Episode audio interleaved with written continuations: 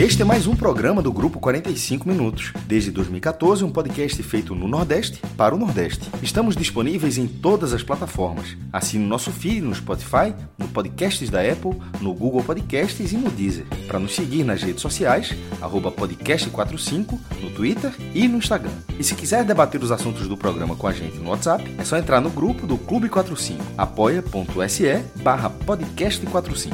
Muito obrigado pela escolha e pela confiança.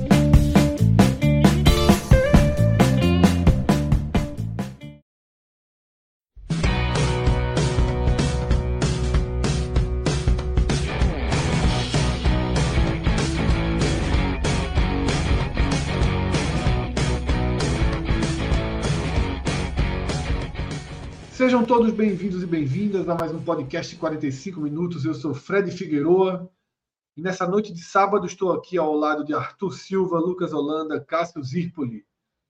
Uma noite com programação forte, uma noite de programação intensa. Afinal, a gente teve movimentações importantes nas quatro divisões do futebol brasileiro, na verdade. Foi um, foi um sábado de movimentações importantes.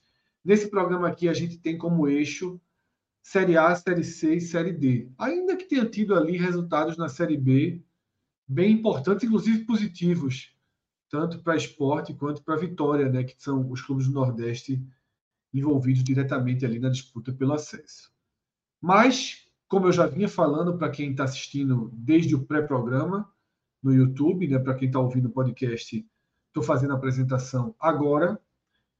O eixo desse programa está na boa vitória do Fortaleza contra o Inter fora de casa na Série A. Vitória que limpa de novo o caminho do Fortaleza, dá uma equalizada na campanha do tricolor, tá? Mostra força mais uma vez, pela enésima vez, até eu diria, nesses últimos anos. Na Série C, o Náutico consegue um ponto providencial contra o Brusque, que dá uma clareada na sua chance de classificação, dependendo das suas próprias forças, na rodada final, contra o São Bernardo dos Aflitos. E a pauta que abre o programa é a eliminação do Retrô em um jogo absolutamente surreal, em um jogo de roteiro absurdo, dentro de casa, dentro da Arena Pernambuco. E, naturalmente, esse jogo não seria nossa pauta de abertura, esse jogo não teria 20% do seu peso e da sua relevância histórica se por trás da eliminação do retrô não tivesse o pior momento da história de Santa Cruz. Um momento em que Dá não há é perspectiva pior. de futuro, é, que não há perspectiva de futuro, que não há perspectiva de solução, de saída, Cássio, já que você trouxe né, essa afirmação de que não tem mais dúvida, estamos vivendo o pior momento da história de Santa Cruz, queria tua visão sobre tudo, toda essa loucura que aconteceu hoje na Arena e, naturalmente, o que sobra no Santa Cruz dessa, dessa noite totalmente fora do roteiro que a gente viu. Boa noite, Fred, Arthur, Lucas, a galera que está aqui na live. A gente acabou fazendo essa a composição, porque, como o Fred trouxe, tinha um fato é, que simplesmente não dava para não debater hoje na, na sequência que ele acontece. É, de vez em quando a gente um jogo acontece, não, segunda-feira vai ser o balanço da segunda divisão, amanhã eu analiso, mas nesse caso precisava ser agora, porque desde aquele jogo contra o Ibis, quando o Santa perde aquele jogo contra o Ibis, a gente falou, ele, o tamanho dessa derrota do Santa Cruz para o Ibis será sentida dependendo do que acontecer no brasileiro. Que precisava, tipo, o Santa fracassar no brasileiro e ainda tem uma, ainda tinha uma última oportunidade que era o retrô era conseguiu acesso. É, nessa situação que ainda fosse. Tá, deixa eu só acompanhar porque eu quebro o raciocínio. Voltou a tela, pronto, voltou. Só porque falando assim, pensa, o cara pensa que caiu, não é? Ó, voltando aqui. É, como teve essa, essa queda do, do Santa na, na, na Série D e ainda dependia do retrô, eram coisas difíceis de acontecer. Tanto é que Pernambuco só tem dois acessos na quarta divisão até hoje. A gente não está falando de algo que é recorrente, não. É um do Santa em 2011 e um do, e um do Salgueiro logo depois. Tipo, a, a quarta divisão são dá quatro acessos por ano e vem desde 2009. Outros estados é, periféricos, como Pernambuco, estou falando estado, estou colocando Pernambuco como estado periférico, porque os principais, São Paulo, Rio, ou seja, tem os centros maiores, mas dentro do futebol, conseguem mais acesso numa escala muito maior do que Pernambuco vem conseguindo. Então não era algo certo. E acabou não acontecendo. O roteiro, o roteiro é cruel e de tudo que a gente falou, quando o Santa caiu pela primeira vez para a quarta divisão, que não foi um rebaixamento de fato no jogo, que é aquele jogo do Campinense, que a quarta divisão foi criada era a não classificação faria você jogar quarta divisão. Não havia uma zona de rebaixamento assim. Mas caiu, jogou a quarta divisão. Aí depois é, foi batido. Aliás, antes até disso, antes de existir isso, a primeira vez que caiu para a Série C, já foi tratado como fundo do poço. Aí veio depois essa da quarta divisão, isso lá mais de 10 anos. Aí veio essa nova queda agora. Quando o Santa Cruz, no ano que ele é quase subir para a segunda divisão e no outro ano já cai para a terceira, aí já começa a ser essa bola de nova, bola de neve. Aí depois vem essas eliminações e a gente sempre tratando é o fundo do poço, é o pior momento, é o fundo do poço tal.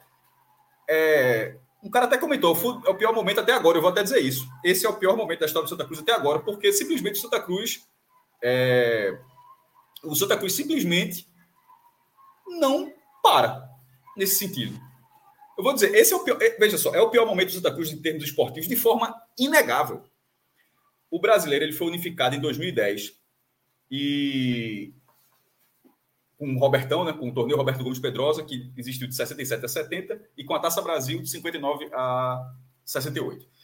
O Santa Cruz disputou a Taça Brasil de 60, e nesse ano só jogou essa. Os outros foram o Náutico, jogou, o Sport jogou, e essa era uma espécie de formato mais de mata-mata. Quando começou o formato de campeonato, que foi através do Roberto Gomes Pedrosa, em 67, Pernambuco não teve representante, era por convite nessa época. Aí 68 foi o Náutico. Aí o Santa, quando ele começa a era do pentacampeonato, a era dourada do clube, aí o Santa Cruz foi representante de Pernambuco em 69 e em 70. E é importante dizer isso por quê? Porque partindo de 69, e é o Campeonato Brasileiro oficial, a gente está em 2023, o Santa Cruz sempre disputou o Campeonato Brasileiro. Não interessa a divisão, o Santa Cruz sempre. Isso dá 55 anos. Simplesmente 55 anos que o clube sempre esteve presente. E, e para dizer o número exato, foram duas vezes no Robertão 21 vezes na Série A, 20 na Série B, 7 na C e 5 na D. Fica muito claro que durante muito tempo estar presente na primeira divisão era a maior parte do, da, da, da, tradição do Santa Cruz no Campeonato Brasileiro. Aí foi minguando, mas ainda assim passou a ser a Série B. Aí de repente você começa a ver os outros dados, de ter 12 anos de, de Série C e D. 12, é muita coisa. E agora terá um ano de nada. Porque assim, ah, vai começar um Zuzu, já, já, essa matéria já foi feita, inclusive, pelo presidente Petrolina, todo, já, cara, assim, vai jogar. É, não, tem, não tem, assim, o retrô não tem um investimento altíssimo que, que o presidente, dono do retrô faz, Laércio Guerra faz. A gente vai falar também sobre isso. Três vezes já tentou e fracassou nas três, o, o time fracassou, mas tem a vaga para o ano que vem, e a outra vaga de Pernambuco, são duas, é do Petrolina. Que será uma vaga que, que para hoje, a terceira maior cidade de Pernambuco. Passou Olinda na população e passou Caruaru, só está atrás de Recife e Jabotão. Então, ou seja, o terceiro município mais populoso e economicamente também um dos mais fortes, tem um representante no brasileiro, que é um campeonato extenso de 14 rodadas, e também está na Copa do Brasil, que dá quase dá entre 700 e 800 mil de cota.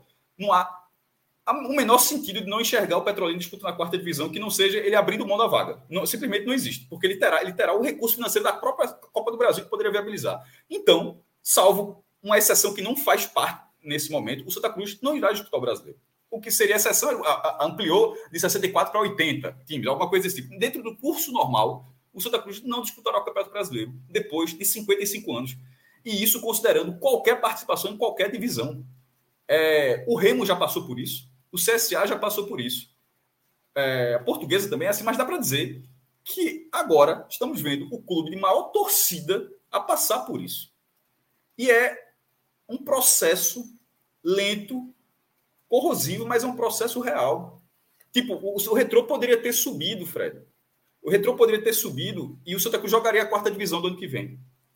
Mas isso não, isso não faria do, do, do Santa um modelo que em algum momento acertou. A não participação ela vai ser cruel, porque vai deixar o clube sem calendário em abril para voltar só depois em janeiro de 25. Mas bate com tudo o que é o Santa Cruz há mais de 10 anos. O clube foi da quarta, da primeira para a quarta. Tava, em 2006 estava na primeira, em 2009 já estava na quarta, em 2016 já estava na primeira de novo, em 2020, sei lá, já estava na quarta de novo. Assim, isso não, isso não faz o menor sentido. E agora não está em lugar nenhum. Então, até esse momento, eu vou pegar essa frase que esse torcedor é, falou, daqui a pouco vou dar o nome justo, porque é uma, essa associação de fatos, eu não sei o que. É, eu não sei, eu não, eu não consigo cravar. Essa é a pior coisa que vai passar na vida do Santos. A SAF agora vai ser tida como a grande saída, mas veja só, o Santa vai, vai negociar sua SAF a preço de banana. Porque agora nunca um clube desse tamanho ficou tão acessível para quem quiser comprar uma SAF como vai ser agora. Porque você não tem como cobrar muito, vai ter uma, uma massa de todo o valor do Santa Cruz pela torcida, mas assim, sabe aquele negócio de vender na baixa? Essa, essa vai ser a maior venda na baixa de que um clube popular do Brasil pode, pode passar. Então, meu, e isso já é pior porque a gente está falando disso para frente, né? Porque SAF o cara não compra por um ano. SAF é uma coisa que o cara vai tomar conta de 20, 30 anos, sei lá quantos anos cara. Pode ser a vida inteira se o cara não negociar. Então, o pior momento esportivo do Santa Cruz foi definido hoje, começou lá com a derrota do Ibis para o Ibis, que, que detalhe, ganhou jogando muita bola contra o Santa, tá?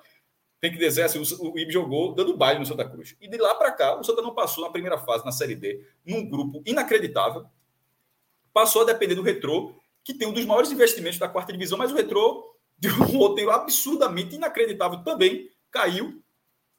E agora, veja só, até para contratar um jogador, você vai contratar um jogador por quatro meses. Assim, tudo no Santa Cruz vai ser muito pior do que tudo que a gente já via. A gente já acompanha alguns anos e o Santa Cruz já passava por muitas dificuldades. Mas agora é até difícil medir exatamente o que esse clube vai passar a partir de agora. Mas hoje é o maior momento, é o pior momento da história do Santa Cruz.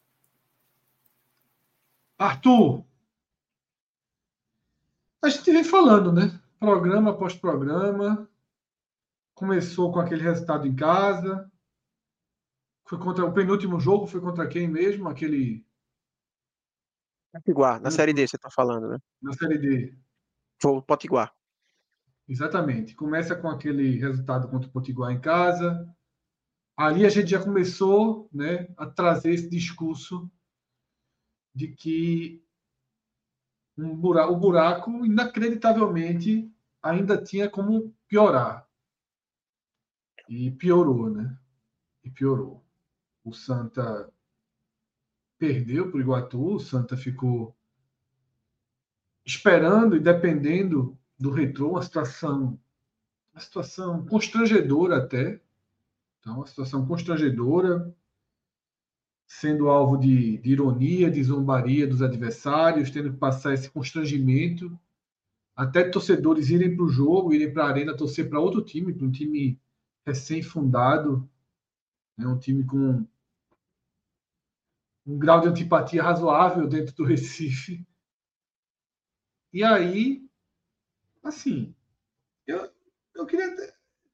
Quem assistiu, quem acompanha esse jogo hoje, eu vi você escrevendo no nosso grupo, inclusive, né? Tá com a cara, tá com desenho de que vai ser um vexame, tá com desenho de que vai ser. E acontece assim de forma absurda, né? Porque ah, um homem a mais da partida inteira com 1 a 0 já era absurdo aquele jogo tá 1 a 1 Aí vai lá o retrô, fica com dois homens a mais, faz o gol, e na última bola do jogo o goleiro basicamente abre a barra né, para o Maranhão fazer história. E nos pênaltis, o retrô ainda fica na frente nos pênaltis, é o primeiro a defender o pênalti. Assim, um... Parece que o roteiro é feito para machucar o torcedor de Santa Cruz, né, Arthur? Exatamente, Fred. Ainda tem um, um componente adicional que o pênalti que o Retrô perde, o último, né, o derradeiro, foi por um jogador ex-Santa Cruz, Sandoval. Ele jogou no Santa Cruz em 2018. Então, quando ele foi bater, eu que estava acompanhando, eu já imaginei, pronto, não tem nada mais a cara do desse roteiro completo que a gente está vendo do que Sandoval ser o cara que vai perder o pênalti por ser um ex-jogador do, do Santa Cruz, né? Mas é isso, assim, eu, eu acompanhei a partida, é, obviamente torcendo pelo retrô ali para o Santa Cruz ter ainda chance de manter é, a, a, a, esperança ali de ter algum calendário para o ano que vem, mas é, é, até difícil a gente falar aqui que não se torne um pouco repetitivo de tudo que a gente comentou no programa pós-derrota do Iguatu, né? Porque ali o cenário ele já era muito próximo ao que a gente está vendo hoje. Óbvio que tinha essa esperança relacionada ao retrô, mas a minha opinião é de que a vergonha que foi a temporada de 2023 de Santa Cruz, ela já estava consumada. Né? Desde quando o Santa Cruz perde em casa para o Ibis e ele perde a chance de garantir por vias próprias um calendário para 2024, pela primeira vez na história que o Santa Cruz se colocou nessa situação, porque mesmo em anos anteriores, quando o Santa Cruz jogou a Série D, é, o Santa Cruz sempre tinha garantido a vaga na competição no ano seguinte, nunca teve esse sofrimento para garantir a vaga. Ele já começou o Campeonato Pernambucano sem ter a vaga garantida, mas sempre conseguiu sem maiores sustos. Então, pela primeira vez, a equipe ficou sem garantir a vaga no calendário do ano seguinte.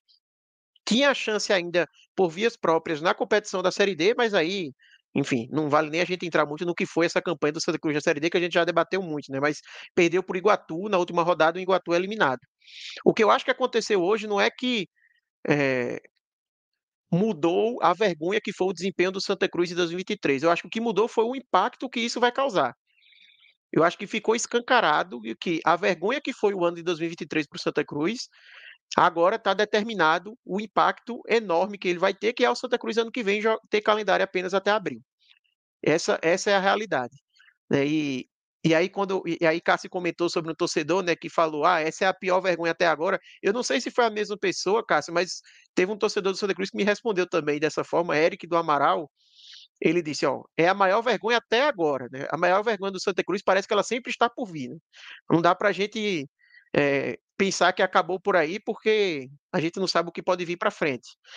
Mas eu acho que o ponto é esse. O Santa Cruz hoje ele viu escancarada é, o, o, impacto do, de tudo que ele fez de errado durante o ano. É, é, natural que o Santa Cruz ele vire notícia, até a gente entra no Twitter, tá nos Trend Topics lá, todos os comentários sobre o Santa Cruz, mas isso aí é algo que já vem sendo desenhado há muito tempo, né? E não dá para a gente querer pegar o roteiro ridículo que foi a eliminação do Retrô, porque foi uma eliminação completamente ridícula, assim. Não dá nem para o Retrô dizer que pesou a parte emocional de ter levado um gol ali no final, porque na disputa de pênaltis, o primeiro pênalti, o Retrô tem um azar gigantesco ali do goleiro do, do Maranhão, que ele defende, a bola entra, o, o, o juiz marca que, que o pênalti foi convertido, e o Retrô depois ele ainda fica na frente na disputa, né? Porque ele é o primeiro a defender uma cobrança. Então, nem dá para falar que foi o emocional, porque o Retrô teve dois momentos ali na disputa de pênaltis que daria para dizer que o emocional virou a favor dele e depois ele acaba sendo eliminado.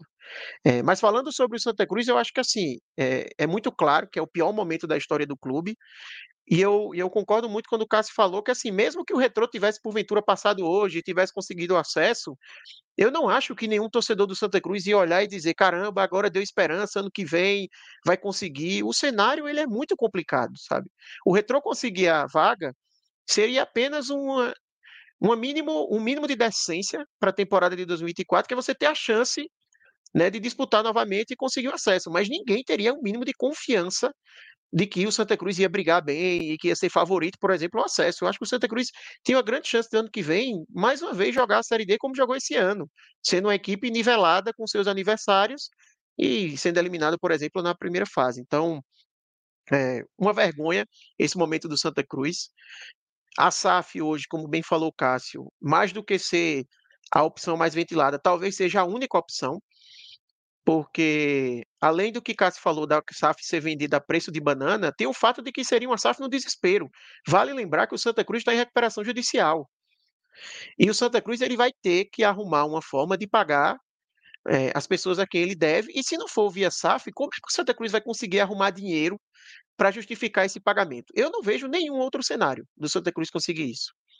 O Santa Cruz ele está numa situação em que ele é o pior momento da sua história, o momento de maior desvalorização da sua história e ainda mais um momento de completo desespero. Se ele não fechar com a SAF em breve, há um risco razoável de ser declarado falência. É assim, sem alarmismo, sem querer, sabe, vender aqui uma situação que para chamar atenção, mas assim, é um risco razoável, para se falar o mínimo. Porque a partir do momento que o Santa Cruz entrou como recuperação judicial, ele perde aquela proteção que Cássio tanto bem falou aqui de ser associação, que nunca ia se acabar e tudo mais, e ele correu esse risco. Quando a gente fala de recuperação judicial, quantas empresas que entram em recuperação judicial e depois acabam tendo que, que declarar falência porque não se tem um plano de pagamento ali dos credores que seja razoável. Então o Santa Cruz se encontra nesse momento assim, ainda mais sendo um clube que ano que vem só vai ter calendário, só vai ter funcionamento até abril.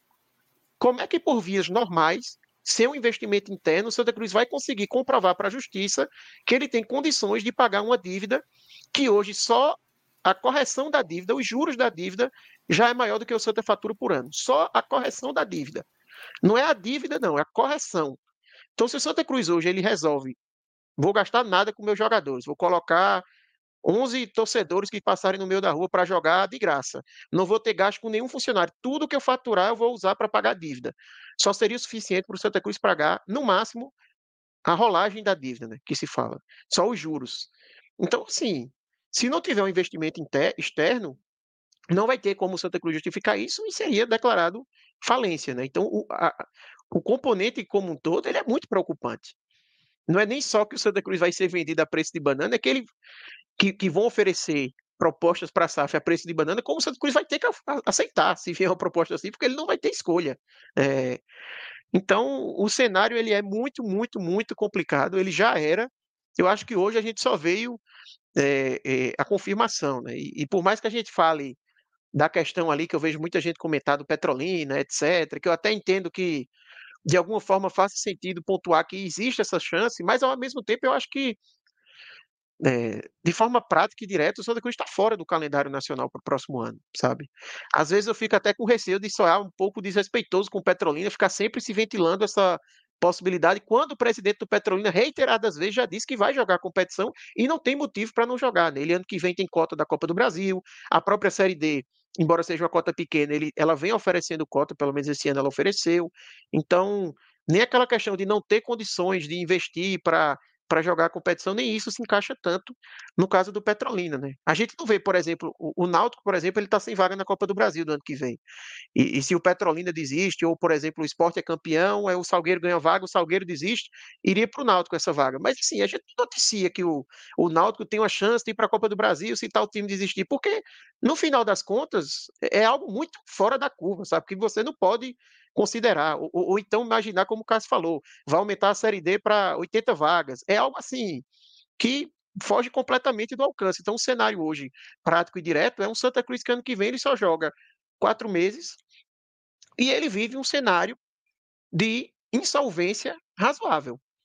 Hoje, falar em Santa Cruz é, falir não é alarmismo ou assim, tá querendo falar algo apenas por tiração de onda ou algo assim, sabe? O Santa Cruz se colocou numa situação como essa. E, e eu conheço, assim, muitos torcedores, né, muita gente nas redes sociais que desde quando foi implementada a recuperação judicial do Santa Cruz falou desse risco, né? Como era uma decisão temerária, você implementar uma recuperação judicial sem ter o cuidado de pensar como você vai depois justificar esse pagamento.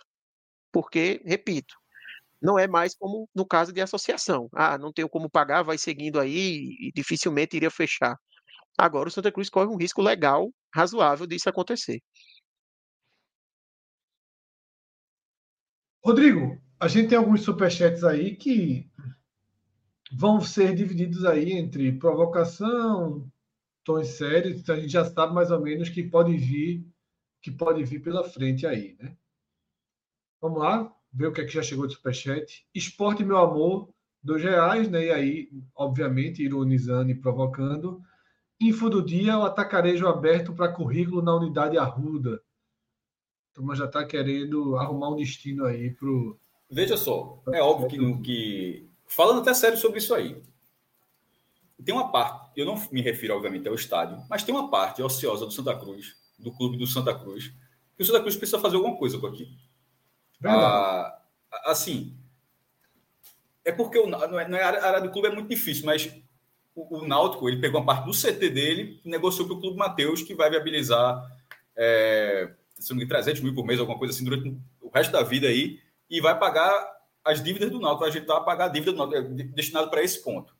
Tem uma parte do, do, do clube do Santa Pô, tem uma área grande, além do estádio, além do Arruda, tem uma, uma parte do clube social grande, mas tem uma parte ociosa. Quando você está indo em direção pela Vida Beberibe, quando você está chegando logo no, na primeira esquina do Santa, aquela parte é muito ociosa. Ali cabe alguma, ali cabe alguma coisa, e assim, e o Santa Cruz vai precisar fazer alguma coisa diferente, assim. Um, um, pode ser qualquer outra coisa. É, inclusive, isso que eu estou falando, isso, isso, não é novo, não. É, tem até é, Edinho uma vez foi na, na, na, loucura de derrubar uma marreta, santa no, marreta na mão, santa no coração. A galera foi lá para derrubar e parou. Mas é justamente aquele setor para que aquilo ali virasse alguma parte comercial de alugar. Alguma coisa Santa Cruz vai precisar fazer para fazer para tirar recursos. O CT, a localização de fica, primeiro, o espaço é muito pequeno, não haveria disso. O do Náutico dá porque tem 40 hectares. O Náutico tinha espaço suficiente para negociar. O Santa Cruz vai precisar fazer que os ativos que ele tem possam gerar um pouco mais de recurso. Porque já era para fazer isso há muito tempo, na verdade. Mas alguém vai precisar fazer, implantar simplesmente a ideia, alguém vai precisar fazer isso na prática. Arthur foi muito preciso, Fred, quando ele disse em relação ao comparativo dos juros, você deve 220 milhões, com a receita. Eu não sei se exatamente se ele vê esse dado, se vai bater exatamente, mas é, é, é muito próximo, tá? porque o, o juros no ano vai dar o quê? 8%, 7%. 10% isso é 20 milhões. É, é mais mesmo. Santa Cruz chega a 10, 12 milhões. É, é isso mesmo. O juro, os juros o juro da dívida do, do, do, Santa é mais, mais do que a receita. Que no último ano que o Santa Cruz jogou o brasileiro, e a gente até falou isso, a receita do Santa foi menor do que a receita da FPF. A Federação Pernambucana, que não chutou uma bola, arrecadou mais do que o Santa Cruz, que bota 30 mil pessoas no estádio. Assim, não é que não tem roubo nem nada disso, não. É porque bota 30 mil, mas bota em um jogo, bota em dois jogos, cada vez menos jogos, cada vez menos situações para arrecadar. O Santa Cruz tirou 2 milhões de reais na, de bilheteria. Porque foram sete partidas na, na, primeira fase. Acabou o campeonato ali. Se botasse um mata-mata, como foi do ano passado com o Tocantinópolis, já botava mais um milhão de renda e por aí vai. Mas o Santa Cruz cansa de desperdiçar oportunidade. Na hora que entrar na recuperação judicial sem recursos, a impressão que dá é que vão fazer a recuperação judicial do Santa da mesma forma que o Santa Cruz é gerido. Depois dá um jeitinho, faz qualquer coisa e tal. É como, é como se não tivesse o perigo que ela tem se você não atender ao contrato que você, ao acordo que, coletivo que você faz. Que os credores vão diminuir, o cara recebia, devia um milhão, ó, o cara aceita receber 500, outro aceita receber 400 se for logo, por aí vai, é o deságio, né, como se fala. Na hora que você fizer todo esse acordo, você tem que pagar. Obviamente, existem cláusulas de atraso. Você atrasar 30 dias, você pode chegar e tal. Mas a impressão que dá, pela falta de perspectiva financeira que o Santa Cruz tem para os próximos, próximos meses, para o próximo ano, é que, o, que a, a RJ do Santa vai ser, vai ser tocada do mesmo jeito que o Santa Cruz é tocada em todos os outros seus departamentos. Mas com a grande diferença que eu falei, com a justiça agora tendo é um ultimato, tá? Depois disso, não tem, eu não sei, veja, não sei se você liquida um clube. A, que eu já falei, eu não, eu, para mim, só, um clube o só problema é que a gente também nem tem, por ele. A gente Mas nem tem histórico o CNPJ disso, né, pode ir pro Léo.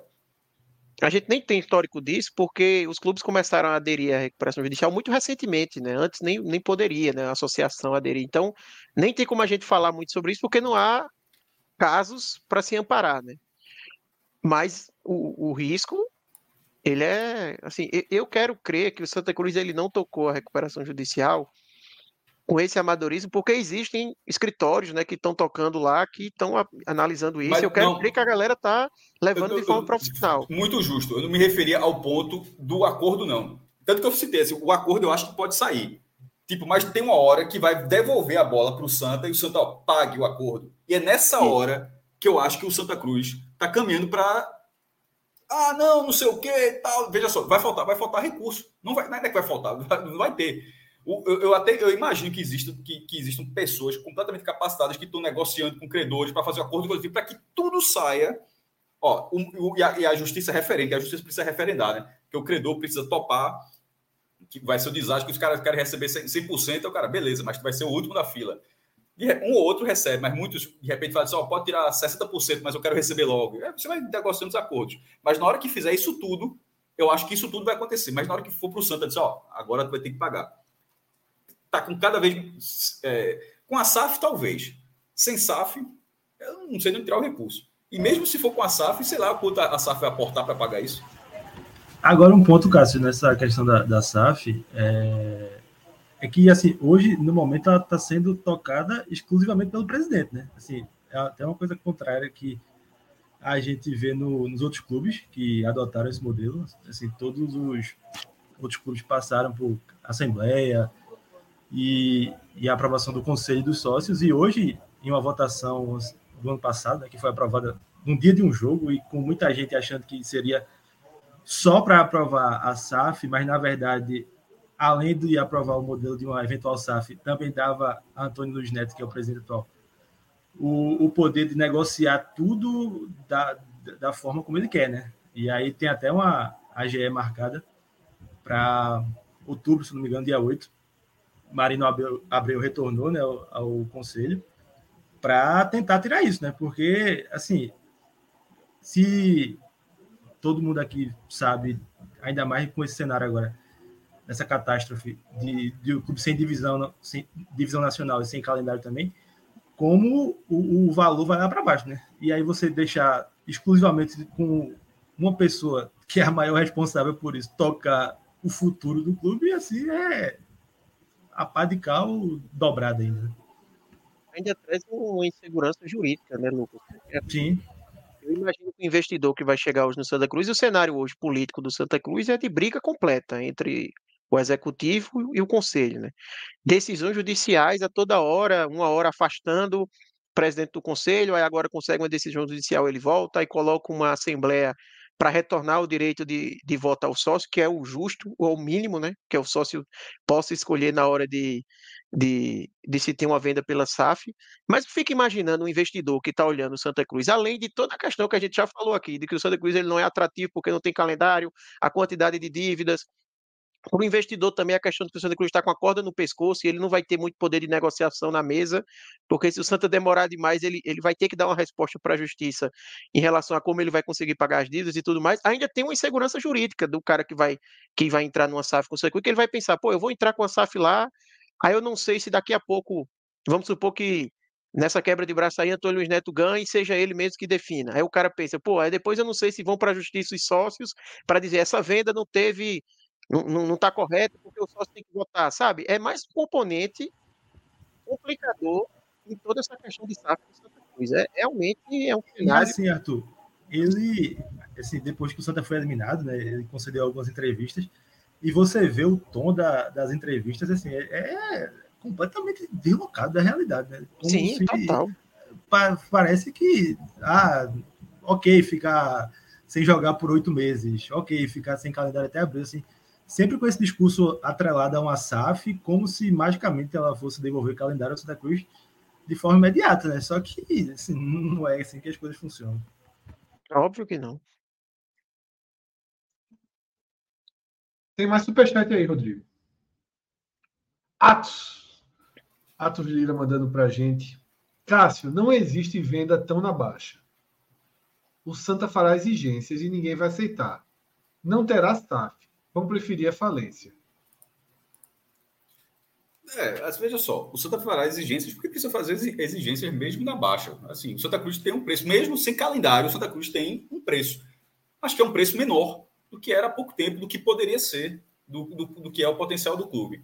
É, eu, eu, eu acho que essa SAF eventualmente vai acabar saindo, porque todo mundo vai acabar evoluindo para isso, pegar a receita e tal, mas vai ser com um valor muito aquém do que poderia ter sido. E, mas vamos supor que seja como, a, como o Superchat de Atos, que o Santa Cruz fez além do, do razoável para o momento e ninguém aceitou. É... Não, o Santa Cruz vai continuar sendo o que é nesse momento. Assim, é um... Veja só, o Central deve uma nota, joga o Pernambucano e de vez em quando joga a quarta divisão. O Central existe, o Central não acabou. O Central não foi liquidado. O Central, o Central não é um clube zerado de dívida, não. É um clube que tem um estádio enorme também, é, dentro da cidade de Caruaru, Lacerdão. É, obviamente, cada um no seu patamar, mas eu estou dizendo assim, é um clube que, nesse momento, vive esportivamente o que o Santa Cruz vive. Ó, joga estadual, se conseguir a vaga do brasileiro, ótimo. Se não conseguir, não faz nada. E tem que administrar um estádio. Aí joga as categorias de base, joga o Pernambucano sub-20, sub-17, passa o resto do ano fazendo isso. O estadual, o estadual feminino, mas não acaba. Então, assim, não acho que se o Santa Cruz não virar safra, vai acabar, porque, repito, um clube. Isso é minha opinião, essa é a forma como eu enxergo um clube só acaba mesmo, é só vamos acabar porque não tem o que fazer. É se só, só é um clube de dono, que ninguém torce e ninguém importa se aquele negócio existe ou não existe.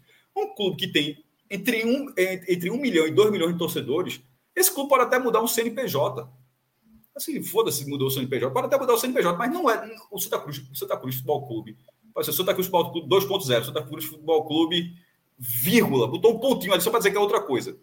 Pode até mudar isso, mas a essência nunca deixaria de existir nunca, enquanto, existe, enquanto tiver torcida.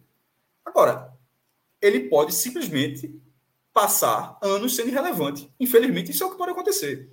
Eu não acredito que um clube assim deixe de existir. Nem o Santa, nem o Remo, que o Remo já passou por isso. Eu acho que essa. Eu já até vou dizer a mesma coisa que eu falei quando, quando tiver algo parecido. Duvido que em Belém não tenham dito isso. Que a torcida do Paysandu vai desaparecer o Remo. O Remo chegou a jogar, ficar anos sem jogar a quarta divisão. E agora está na terceira, subiu e tal, voltou. O CSA chegou a ser segunda divisão de Alagoas. E dali subiu a primeira, caiu de novo. Porque ele não jogou uma. Ele foi rebaixado duas vezes para a segunda divisão de Alagoas. E dali se refez, foi bater na Série A. Agora já caiu de novo, está ali na Série C. É... Eu acho que todo em todos os momentos, nos piores momentos, todo mundo discutiu isso. Mas não acaba porque são clubes tradicionais. E desses que eu citei, o Santa Cruz é, tem uma torcida muito maior. Maior e presente. A do Remo também é muito presente, mas a do Santa Cruz é maior. Então, acabar não vai. Mas pode simplesmente ficar irrelevante, meu irmão. O que é muito ruim também. Nesse momento ele já é relevante, esportivamente. O clube não vai jogar nem o Campeonato Brasileiro, mas eu estou falando de, da, da irrelevância que eu estou querendo dizer. É... Existem 850 clubes profissionais no Brasil, só 124 jogam. O Santa Cruz vai ser sentido. Virou matéria, tá matéria, foi matéria no GE Globo. Matéria no GE Globo lá, que é o, no site nacional da Globo. Santa Cruz não terá calendário 24. Irrelevante vai ser se numa segunda vez isso já não for matéria. Porque, veja só, 700 clubes por ano ficam sem campeonato brasileiro, tá? É, eu, por isso que eu falei, 124 jogam e 726 não jogam. Não, não tem matéria para precisou de 700 clubes. Ó, oh, fulano de tal não jogou, fulano de tal não jogou. Não tem. Está tendo pelo Santa Cruz, pelo que o Santa Cruz é.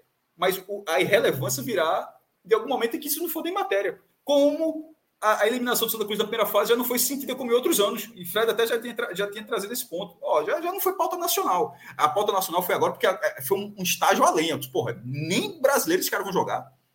Mas beleza. Mas se isso todo ano for isso, o GE não vai ficar fazendo essa matéria todo ano, não. O Santa Cruz não joga o 25, já não joga o 26. Essa matéria não vai ter todo ano. E isso seria irrelevância. O Santa Cruz não pode cambiar para essa, essa parte. Mas nesse momento, ele está, nesse momento é o que ele se configura. Eu acho que o risco que o Santa Cruz corre com essa questão da recuperação judicial, e posso estar falando besteira aqui porque eu não tenho todo o conhecimento jurídico a respeito, mas vamos supor que chegue, seja o caso que Atos falou, né, que o Santa Cruz vai para falência. Eu imagino que seja ele perder seu patrimônio, né? Perder o arruda, é, perder tudo que ele tiver ali Pagaria por causa do pagamento de dívidas, é. E aí começaria do zero, vamos dizer assim, como um, um clube novo, entre aspas, né, um novo CNPJ, a torcida estaria, mas ele não teria mais essa parte do seu patrimônio. Imagino que, que seria algo assim. Mas, como eu falei, nem tenho conhecimento jurídico para falar sobre, e nem a gente tem muito histórico de outros clubes aqui no Brasil que passaram por isso, porque essa questão da recuperação judicial para clubes é muito recente. Né? É algo que começou há pouquíssimos anos aí, a gente não tem nenhum exemplo de, de clube que chegou nesse estágio de, de declarar falência. Né? É um ponto que foi abordado aqui né, por Arthur e Cássio, é, e que a gente do NE45, quando, quando o Santa Cruz cai no seu grupo, a gente procurou o presidente do Petrolina, né? E vem sendo assim, né? Tudo que acontece se liga para o presidente do Petrolina. E agora eu acho que também ficou nessa situação de, porra, é quase de respeito, desrespeito ficar ligando para ele agora. O cara já falou 100 vezes que vai jogar, tá? Mas a pergunta que eu faço é muito direta. Ele já falou 100 vezes Alguém acredita 100% que não há uma, um caminho para ele ceder? Eu acredito, eu acho que não, eu acredito eu que não vai ceder, não. Porque se não ceder, fica no colo dele. Assim, ele vai, ser, ele vai passar é. o resto da vida sendo questionado isso. Bicho, por que o Petrolina não jogou brasileiro? Ele vai dar todas as desculpas e ninguém jamais acredita. também, né? Hã? Vira pauta nacional. Não, também. mas eu tô, não, mas eu tô falando lá do cenário de Petrolina, na cidade. Petrolina tem torcedores, tem outras pessoas que fazem o Petrolina. Petrolina tem um dono, não. Ele Petrolina até é um disse na entrevista que já estava alinhando com não, o empresário. É, veja só, ele passaria o resto da vida é. sendo colocado, ó, o cara que abriu para o Santa, porque as pessoas pensariam isso. Não teria o efeito surpresa do, do Salgueiro, né? Como foi naquela. Acho que foi 2021, que o Salgueiro faz o movimento para abrir mão da vaga e o Náutico entraria, né? Na 2021 na Copa do Nordeste. Recentemente o Salgueiro abriu mão da vaga da D. No, no, eu acho que o, o ano passado. No ano de crise, no, foi, foi no ano é, da pandemia, pô. Isso. O ano passado, o Salgueiro não jogou a Série D e deu a vaga para o Retrô. Porque o, o, Campeonato Pernambucano do Retrô de 2021 foi bem ruim. O Retrô foi aquele ano que o Santa ganha do Retrô na Arena, aí o Santa consegue classificar verdade, o Retrô vai para o quadrangular do rebaixamento. Ele deu para o Vera Cruz, que depois deu para outro time. A, a, fila deu três clubes para chegar no Retrô.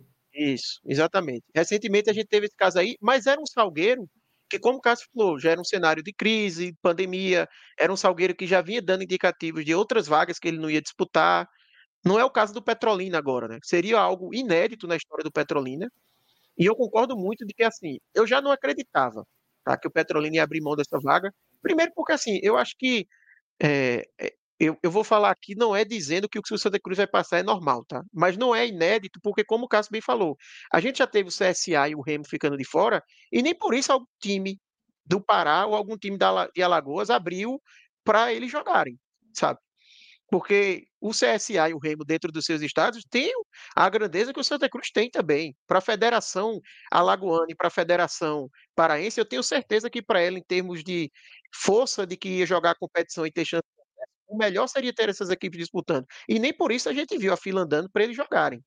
Então, eu acho que assim, não é algo. Todas as vezes que aconteceu, aconteceu um arrumadinho ali, o time entrou. De forma alguma. Não é, não é isso que a gente vê acontecendo. E eu acho que depois do presidente do Petrolina reiteradas vezes dizer que vai jogar, ficou um holofote ainda maior em cima dele, que como o Cássio falou, hoje se ele recua e o Petrolina não joga, ia ficar ainda mais feio, sabe? Se ele, na, se ele não tivesse tantas vezes dito que ia jogar, poderia até passar um pouco mais batido. Como esse caso do Salgueiro, por exemplo, que foi o Retrô. Às vezes, muita gente nem lembra que o Retrô jogou a Série D do ano passado, graças a essa desistência de Salgueiro e depois do Vera Cruz. Mas nesse caso agora. O Central já jogou também, tá? Só para dizer que não, o caso do Central já jogou dessa forma também. O Central. Ah, não, foi pelo ranking. O Central estava rebaixado do Pernambucano e jogou. Quem, quem eu acho que foi realmente foi só o Retrô mesmo. Uh, é, tu tem razão, Arthur. O Central jogou pelo, por causa do ranking local, enfim. É, não seria inédito. Mas nesse caso, eu acho que tem um agravante ainda de que não é um ano de crise para o Petrolina. O Petrolina, Sim. pelo contrário, será o ano de melhor receita da história de Petrolina. Será o contrário. Ele, terá, ele vai é. largar o ano já tendo 800 mil reais da Copa do Brasil, pelo menos. Fora se fizer o que a Juazeirense faz, que inclusive joga ali do lado, no Adalto. No Adalto. Eu, eu, se fosse Petrolina, eu só deixa eu jogar no Adalto. é do lado, é só atravessar, é só atravessar ponto, pô. Não é não? Deixa eu é jogar no Adalto aí. Oxe, que a, o, no, no Adalta tu não resolve. O histórico rápido. lá é, é chato. É, pô, é só atravessa. É literalmente é Petrolina, o Rio, Juazeiro. Atravessa a ponte, joga no Adalto e passar uma fase já bota um milhão. Assim. E aí, e aí um ponto, um ponto para destacar, Fred, só para um esclarecimento, que eu vejo muitas gente nas redes sociais falando que assim, mesmo se o Petrolina desistisse, a vaga não iria para o Santa, porque vai para outra federação, criaram isso para evitar esse tipo de coisa. Eu, eu, não sei ao certo de onde surgiu essa história, mas até onde eu sei, não tem nada disso, tá? O que surgiu dessa história de vaga ainda de uma federação para outra foi porque o Paraná Clube, que está na segunda divisão do Campeonato Paranaense, não jogou a Série D desse ano, nem vai jogar no próximo e nem vai jogar no outro, né? Ele está num cenário ainda pior, que ele, ele só tem chance o Paraná Clube de jogar a Série D em 2026. Mesmo se ele fizer tudo certo, ele só joga em 2026. E aí esse ano teve um time de Minas, o Vila Nova, que ele desistiu da vaga. E aí o time que era seguinte era o Caldense, também desistiu. Aí o Paraná Clube levantou a mão para a CBF e disse, opa, como eles não estão querendo jogar, deve ir para o time de melhor ranking, ou, ou, ou, era algo assim, tipo, a Federação Paranaense era a federação de melhor ranking depois da Mineira, então deveria vir a vaga para a Federação Paranaense e o Paranaí, uma coisa assim, o Paraná alegou. E, obviamente, no final das contas, não deu isso, a vaga foi para o Patrocinense. Eu acho que daí que surgiu essa história de que, ah, não, agora a vaga, se desistir, vai para outra federação, mas não tem isso não, tá? Arthur. A vaga, ela continuaria dentro de Pernambuco, a não ser que ninguém em Pernambuco quisesse jogar. Aí a CBF ia ia ver o que é que faria com essa vaga, mas não, não é o que, que vai a acontecer. A lembrança do Paraná foi muito boa, porque o Paraná é um clube que jogou a primeira divisão com regularidade, chegou aí para a Libertadores na era dos pontos corridos, acho que, foi, acho que pegou a vaga em 2006 e jogou em 2007, se eu não me engano, a Libertadores, e a situação do Paraná é pior do que a do Santa.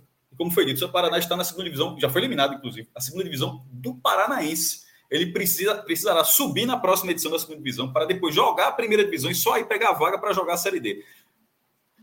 Por que, é que eu estou dizendo esse ponto? Alguém acha que o Paraná vai de deixar de existir? E o Paraná é um clube muito novo, é um clube que, assim, relativamente novo, fundado em 89, de fusão.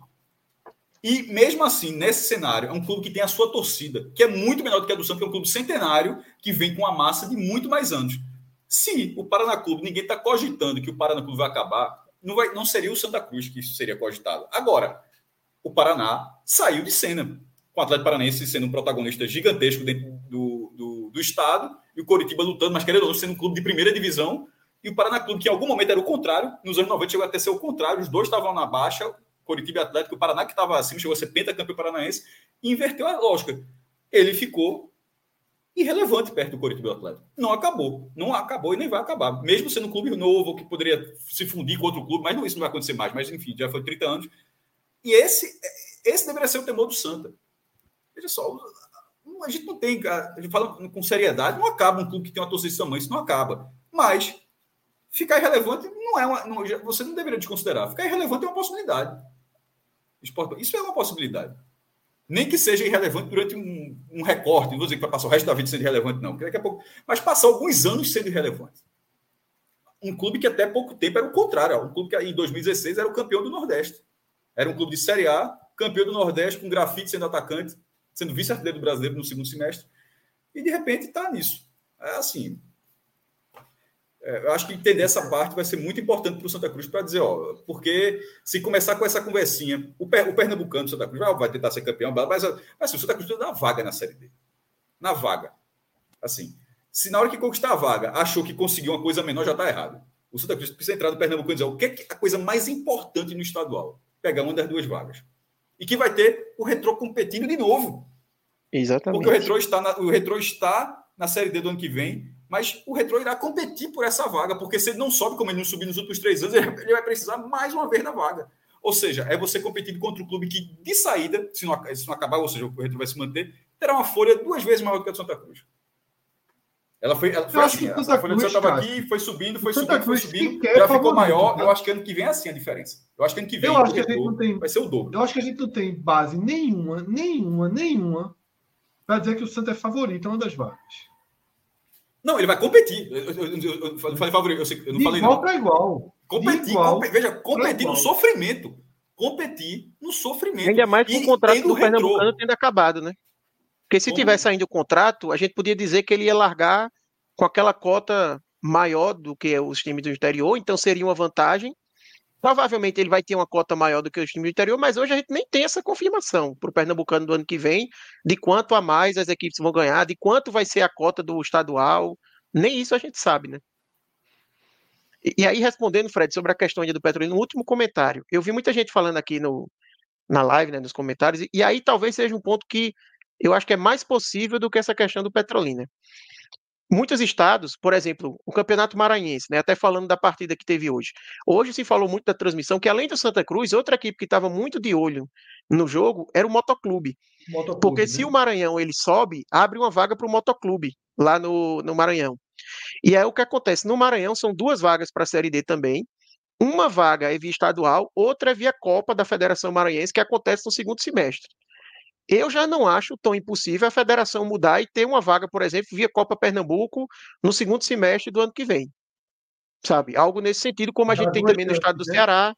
Eu acho que no estado do Ceará a gente tem algo assim também, são duas vagas via estadual eu, eu acho e uma que, na eu Copa. acho que não pode, não. Eu, é, eu vou abrir essa matéria. A CBF ela reformou a distribuição de vagas, ela tem que atender um critério. Eu vou, eu vou, eu vou achar.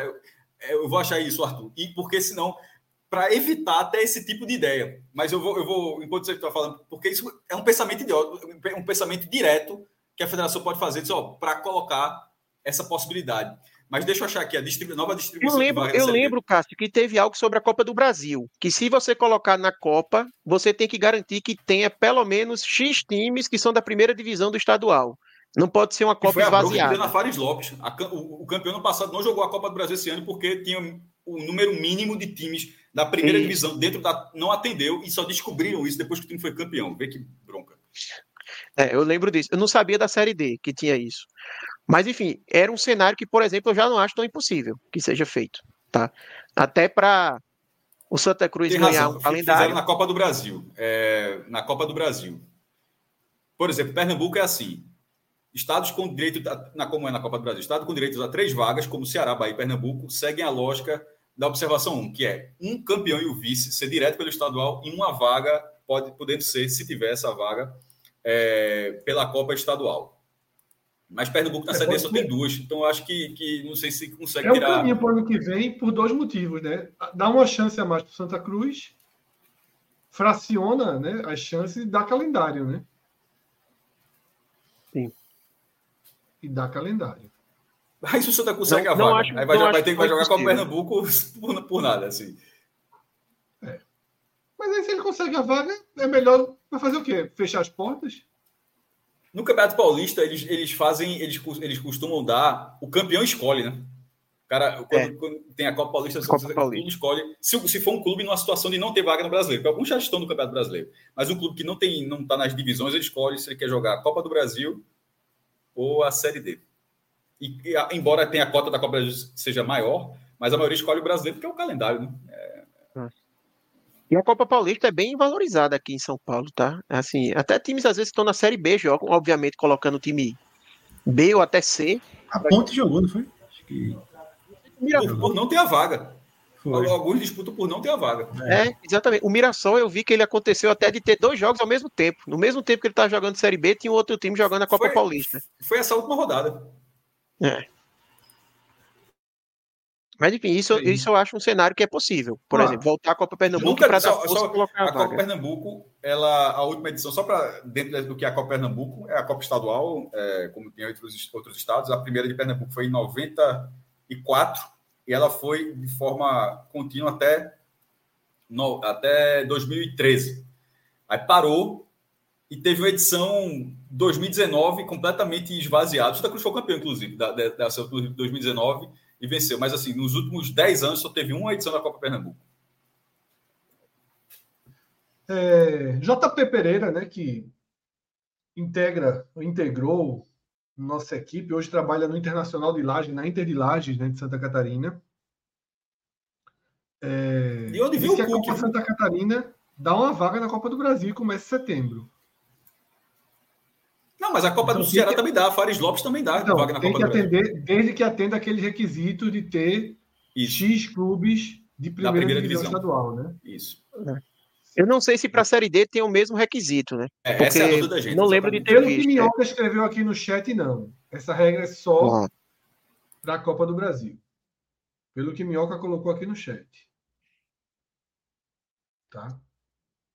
É isso. Vamos mais superchats aí, Rodrigo. Tem Atos, tem Arthur, eu acho. Arthur, Atos e André. Cássio, é falência de CNPJ, não da massa tricolor. Que aqui não, aí, falou, pode até mudar. É, pode até mudar. Não, mas aí, aí eu não acho possível, não. Eu acho que seria isso na, na RJ, se for com. É, se, eu já disse aqui, se for fechar todo o acordo e o Santa Cruz passar um ano fazendo a recuperação judicial que faz com o clube como um todo, vai ser um problema. Aí vamos ver como é que como seria, como seria, como é que a justiça enxergaria isso. É, mas assim, mudar o CNPJ eu não acho absurdo, não. Inclusive. Mas se mudar o CNPJ, como fica o Arruda? Então, seria todo esse problema. O Arruda seria o quê? Seria executado para pagar dívida? Seria todo, teria toda uma batalha judicial para permanecer com o Arruda, para incorporar o Arruda. O CNPJ, por exemplo, quando você cria uma SAF, você cria um novo CNPJ. Só que o Bahia, o Bahia por exemplo, o Bahia hoje tem dois. O Bahia Associação é um e o Bahia SAF é outro. Você não precisa acabar. Você, você não precisa acabar. Existem dois CNPJs. No América de Natal foi feito. Agora, a bronca que a gente está tá falando é você extinguir um CNPJ por falência. E aí, tudo que vai dele, é como você falou, Arruda. Um, nesse cenário hipotético, numa questão lógica, quando é decretado falência, você, os bens eles são utilizados para pagar dívidas. Tá entendendo assim? Não tô dizendo, eu não acho que o Arruda é, é, o tipo de coisa. O futebol, como é sempre tudo diferente, eu acho que na hora o poder público faria intervenção, colocaria, haveria uma série de outras coisas até chegar a esse ponto. Teve, se você colocar no Google e buscar alguns anos, cinco anos, o Brinco de Ouro chegou a ser arrematado por 50 milhões do Estado do Guarani. Ele nunca foi executado isso, porque disse, ó, como assim? Vai virar um supermercado do Estado do Guarani? Não, aí desfaz o negócio e tal. Com o futebol sempre acontece isso. Então é o que eu acho que aconteceria. Viraria um problema. Mas um CNPJ de um clube nessa situação deixar de existir não é o pensamento mais radical. É um pensamento que, de certa forma, ele até flerta com a lógica. Se você não, não, não respeitar o acordo que virá pela frente com a RJ. E não sei também na esfera esportiva o que aconteceria, sabe? Se o Santa Cruz perderia, por exemplo, até a vaga na elite do Pernambucano.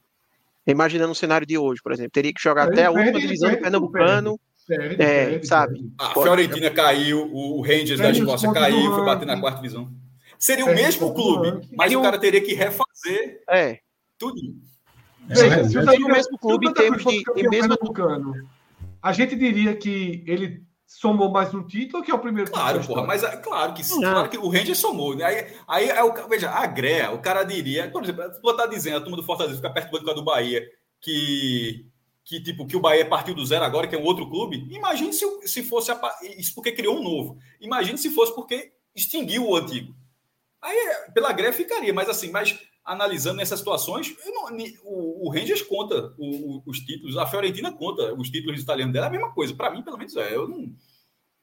não eu, não, é, eu, eu, acho, que, que é seria. Na, na, prática, na prática seria um, um novo, um mesmo clube, mas em termos legais, assim, em termos de posicionamento em ranking, etc., seria um novo clube. Então largaria lá embaixo, ele não, ele não teria as vagas, etc. Né? Quem passou por isso foi o Novo Horizontino. Mas veja só, é, o, o, Novo Horizontino, que estão falando, ah, o Grêmio Novo Horizontino. Vitória das Tabocas. Mas ali até o nome é diferente. O escudo é diferente, o nome é diferente tal. A, a cor é igual, mas o Novo Horizontino é a mesma coisa. Tipo, é o mesmo. Você falou, Vitória das Tabocas. O anterior era Desportiva Vitória. É, é, é, ou seja, teve, teve uma mudançazinha. O Grêmio é a mesma coisa. O escudo é igual, as cores são iguais, a camisa tudinho, mas um foi, um, um foi extinto e o outro foi criado é, muita gente fala, ah, o Novo Horizontino disputando Paulista. Para mim, esse Novo Horizontino que está aí, ele é vice-campeão paulista de 90. É, é, que fez aquela final caipira com o Bragantino, campeão da Série C em, em 94. Eu vejo, dessa, eu vejo dessa forma. É se pegar muito. Ah, mas trocou o CNPJ. Pô, é o mesmo clube. É, é, essa é só uma manobra para recomeçar sem dívidas. Ô, Cássio, no Wikipedia, eu coloquei aqui, fundado em 2010. É, e o... Como é que é? No Wikipedia aparece como fundado em 2010. Então, o novo, o atual, o esse está jogando na Série B. E o outro foi extinto. Mas, porra, é o mesmo clube, é a mesma cidade, mas joga o mesmo estádio, tudo, porra. A parada é a seguinte: as pessoas que torcem por esse o Novo Horizontino. O nome mudou, viu, Cássio? O nome mudou de Grêmio Esportivo Novo Horizontino para Grêmio Novo Horizontino. ah, pelo amor de Deus. Esse caso, esse caso mudar alguma coisa. É, pelo amor de Deus. Precisaria mudar alguma coisa? Eu acho que Santa, sim. Santa Cruz logo eu acho. 2, acho pronto. É. Mas aí também tem uma coisa, Fred, que assim, o antigo eu vi aqui, ele, ele foi decretado falência, ele fechou acho que em 99. Isso. Aí ele volta em 2010. Então assim, 11 anos dá até para você diferenciar os dois clubes, porque 11 anos no meio é. é um tempo razoável, né? Agora um time sai, já entra outro assim em seguida, enfim, é, eu acho pô, que no frigir dos ovos todo mundo ia tratar. São diferentes do anterior, são os mesmos, pô. É, o, a identidade visual é a mesma, né? Quer, quer ver um, até para os rivais, numa situação dessa, Santa contra Náutico e Santa contra o Esporte. Se, é, se o Náutico perdesse desse, dessa viagem que a gente está tendo aqui, perdesse desse futuro Santa e o Esporte perdesse desse futuro Santa, os torcedores do Náutico e do Esporte achariam que perderam para o Retrô que perderam para o Torres, para um clube, para um clube novo, que perderam para a cabeça, achar. os caras achariam podia... que perderam para o Santa Cruz. No seu íntimo podia não achar, mas não ia ter um que abrir. Ô, Fred, mas me diga um uma coisa então. Não tinha um. Me diga... um, um mas na greia, porra. Pela... Ah, Sim, mas a greia é fodinha de aguentar, né, cara? Você é fodinha de aguentar. Então, não, Fred, deixa eu fazer mas uma é pergunta. ao contrário, mas veja só, se esse, Santa, se, se esse Santa Cruz, parte 2, vence o Náutico nos aflitos o torcedor do Náutico, perdendo do Santa Cruz, o cara vai perder desse time aí artificial. Não, não pensaria dessa forma, ninguém pensa. Ou tu acha que é o Ei, Mas deixa eu fazer uma pergunta. Fala. Quer não, dizer que então funda o novo Santa Cruz, aí Santa Cruz Esporte, aí o Santa ganha. A torcida do Santa podia dizer que na história o Santa estava na frente no confronto, então. Aguenta a greia, exatamente. Aguenta, o torcedor do esporte aguenta a greia. Aguenta a greia. Aguente, aguente. Ah, aguenta greve. Não ia poder dizer que é recorte, não. Não ia poder dizer que era recorte, não. Ia ser o histórico, o Santa tá na frente, então. É. Veja só, a gente tá falando isso tudo e tal, não tem nada disso, falando sério para de repente alguém cair aqui. A gente tá falando dentro do cenário onde o Santa entrou no, nessa última esfera da recuperação judicial e deu tudo errado como tá dando errado. Se der tudo errado, o último estágio de dar errado é acabar, fechar o CNPJ. É, é só dentro desse cenário, mas eu não acho que chegar, eu não acho que chegará a isso porque ainda o Santa Cruz vai tentar, vai tentar essa última cartada da SAF. Também acho. Tem mais um superchat de André. Isso acho que é para aquela questão que o Cássio estava falando, né? André Luiz Araújo, sempre presente. Eu preciso ler, Rodrigo, o superchat. Valeu. Mas se ficar irrelevante por muitos anos, pode sumir da mídia e acabar. Só some da mídia quem não tem público. É isso que eu falo. Se o Santa Cruz não tiver ninguém para consumir nada, uma notícia do Santa Cruz, para escutar uma resenha do Santa Cruz, para comprar uma camisa, aí vai sumir como, como outros clubes somem. Um clube que tem isso, no futebol, é aquela relação é, onde você tem o seu público consumidor cativo, independentemente de qualquer coisa. Porque se o Santa Cruz fosse uma loja, irmão, é uma loja que cai o teto na cabeça do cliente, nunca tem o produto que o cara quer, nunca tem a manutenção, não tem nada, tá? o cara não vai nessa loja. Mas no clube de futebol acontece isso tudo e o cara, porra, mas amanhã vai ter. Aí o cara vai na loja. É, é a única coisa do mundo que existe onde, você, onde o consumidor aguenta todas as porradas e o cara não muda de loja. E, o cara que muda de loja assim é, é 0,001% é de uma massa desse tamanho. O, porque dentro do consumidor o cara muda de loja na hora. Na loja online, se o cara comprou, não entregou, o cara já vai comprar outra. No futebol não é dessa forma. Enquanto o Santa Cruz tiver essa parcela enorme que ele tem de consumidor, não acaba. É assim que eu enxergo, assim, eu não consigo ver nem muito diferente, na verdade. Agora, no dia que não tiver, pô, aí ele entra no caminho, mas esse dia não vai chegar. Esse dia não vai chegar porque o Santa Cruz está nessa fase há muitos anos e a torcida bate lá 1%, 1,1%, 0,9%. Toda pesquisa nacional simplesmente não muda. Desde que existe pesquisa nacional, o Santa Cruz sai, sai, com, isso, sai com esse percentual. A, a, a volatilidade de, de, de, torcida do futebol ela é pequena. É, é, a fidelidade, a maior fidelidade que existe no, no, no público consumidor é de, de torcedor de futebol. Pô. Essa forma Mas de acabar tá aí que André Luiz né? fala tá é algo. a gente sabe que está. Não, sim, mas, mas assim, essa forma de acabar que André Luiz fala, né, de perder relevância total, não ser citado, não é algo, como o Cássio bem falou, o Santa Cruz está, o Santa Cruz caiu a primeira vez ali para a Série C em 2007, jogou a Série C pela primeira vez em 2008, já faz 15 anos. Teve alguns momentos, teve momentos bons ali, né, entre 2011 e 2016. Mas mesmo assim, não aconteceu isso, sabe? Isso aí é coisa de provavelmente a gente em vida não vai ver acontecer, sabe? Porque a gente não vai ver em vida a torcida do Santa Cruz acabar. Mesmo que aconteça assim, tudo do o extremo do que pode acontecer do Santa Cruz seguir daí para pior até acabar a nossa vida, mas a torcida não faz sumir de uma hora para outra. Isso aí. Renato é... Abreu, no chat, Arthur, ele deu um comentário fantástico. Torcedor é bolsonarista. é verdade.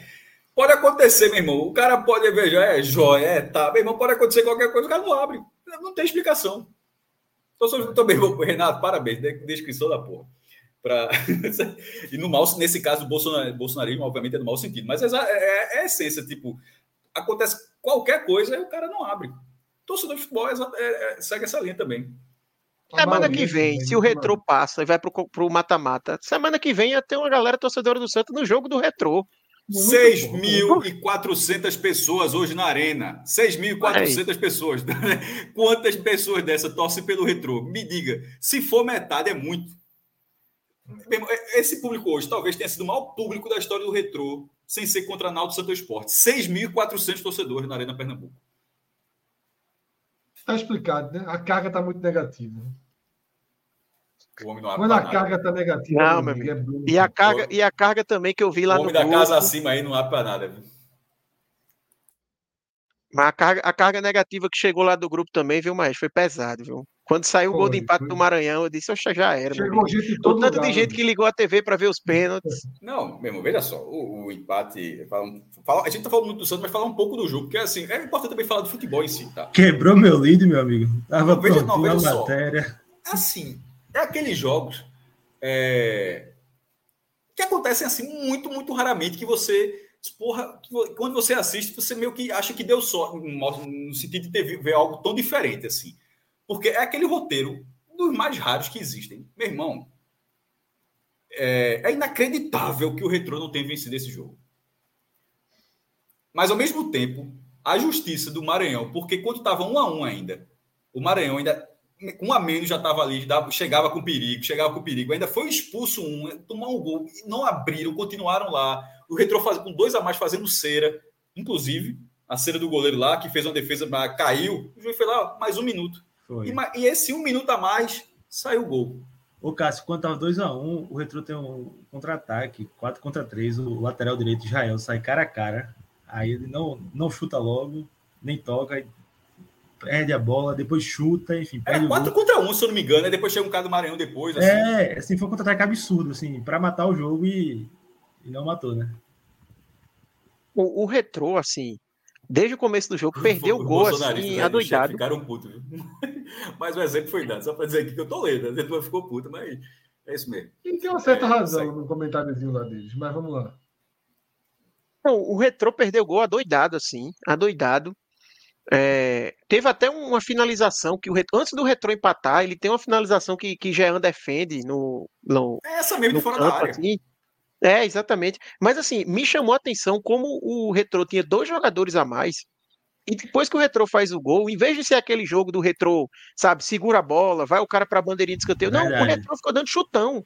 O Retrô ficou entregando a bola para o Maranhão toda hora parecia que o Retrô, que, que era a equipe que tinha dois jogadores a menos e que tinha que, assim, tentar manter o resultado de todo jeito, sabe? Assim, me, me chamou muita atenção como o Retrô não soube levar o jogo, sabe? Porque você tem dois jogadores a mais, não simplesmente não tinha mais jogo, não, porque você ficava jogando a bola para fora, você ficava tocando a bola, você ia para bandeirinha, aquele, aquele velho antijogo dentro das quatro linhas que a gente bem conhece, né? E o Retrô não fez isso.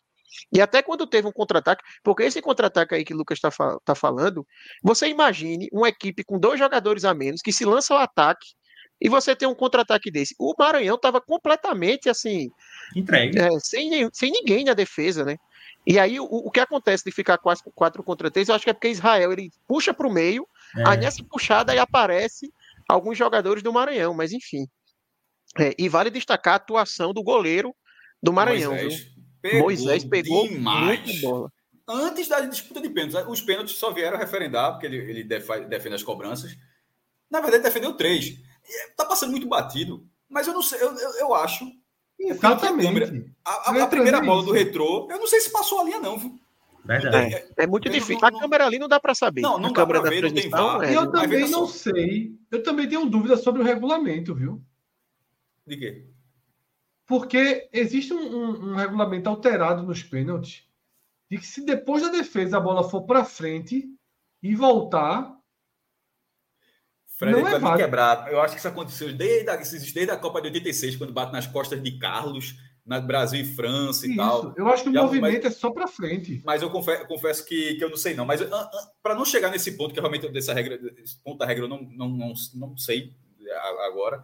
Mas eu estou dizendo, eu, pela câmera, eu não tive certeza se a bola cruzou a linha. Mas a arbitragem deu. E que, porque eu digo que o goleiro defende, a bola vai para lá e tal. Mas foi gol. Mas o goleiro foi bem nos pênaltis e muito bem no tempo normal. Eu acho que, inclusive, o gol de Fernandinho acontece porque a bola desvia no zagueiro não entrou ainda. Porque é? senão. tem, um vídeo desses, tem um vídeo desses que. De, de rede social. De, de rios do Instagram. Do fut, de futsal. Um jogo de futsal que o, o, o goleiro defende, a bola sobe tal, e, e depois entra. Não é dado o gol. Tá ligado? É uma confusão da porra. Eu, eu realmente eu preciso atualizar essa regra, mas tem uma história dessa, tá? Tem uma história dessa. De que, agora, talvez ele tenha considerado que a bola não foi para frente, foi para o lado. Enfim. Não, é, essa parte que você está falando, estou nem entrando nessa seara. Realmente, eu, falo, eu também, na imagem que, tem, detalhe, o bandeirinha o meu, marca, o meu ponto, antes de chegar isso que você está dizendo, é que eu acho, eu não tenho certeza se a bola cruzou ali, só isso. Mas enfim. Eu acho que pode, tá, Fred? Mas eu vou dar uma buscada depois nas regras aqui. Mas enfim, o goleiro pegou muito e ele tem só 23 anos, tá? Esse goleiro aí, eu acho que se, se ele jogar essa bola que jogou hoje, hum. já já deve aparecer aí em divisões melhores. É... Achei que pegou, mas achei desajeitado. A turma perguntou falou do chat. Goleiro, falou Renan. goleiro Fred. Falou goleiro. Achei goleiro de pelada. Achei goleiro de pelada. Não vou mentir. Caralho, pegou, Fred. mas pegou desajeitado é demais, porra. Bem, não, o, nível de dificuldade, o nível de dificuldade. Tu viu as cabeçadas que ele pegou no primeiro tempo, Fred? Porra, Teve um no cantinho, assim, as cabeçadas que foram. A Bandinho não tem edição do melhor momento. Eu só acho que ele é baixo. na área, entra. Eu só acho que ele é baixo. Vocês Agora, perceberam. Não tem edição do melhor momento, não. Foi o jogo com mais melhor momento da história. Meu irmão, toda bola na área era melhor momento. Aí. Pronto, tem jeito. Não, acho não. Acho o goleiro. Veja só. Achei um goleiro, pegou pra cacete e tudo, mas não salta, não consegue saltar a altura da bola. Veja bem. Se a atuação dele tivesse sido meio ponto abaixo do que ele teve, o, o Maranhão tinha levado três. Velho, mas goleiro, goleiro. Sim, velho. Eu tô falando do jogo de hoje, Fred. O jogo de hoje não tem crítica não, sobre o cara. O cara fez, cacete, o cara fez tá tudo que dá para ele fazer. Tudo.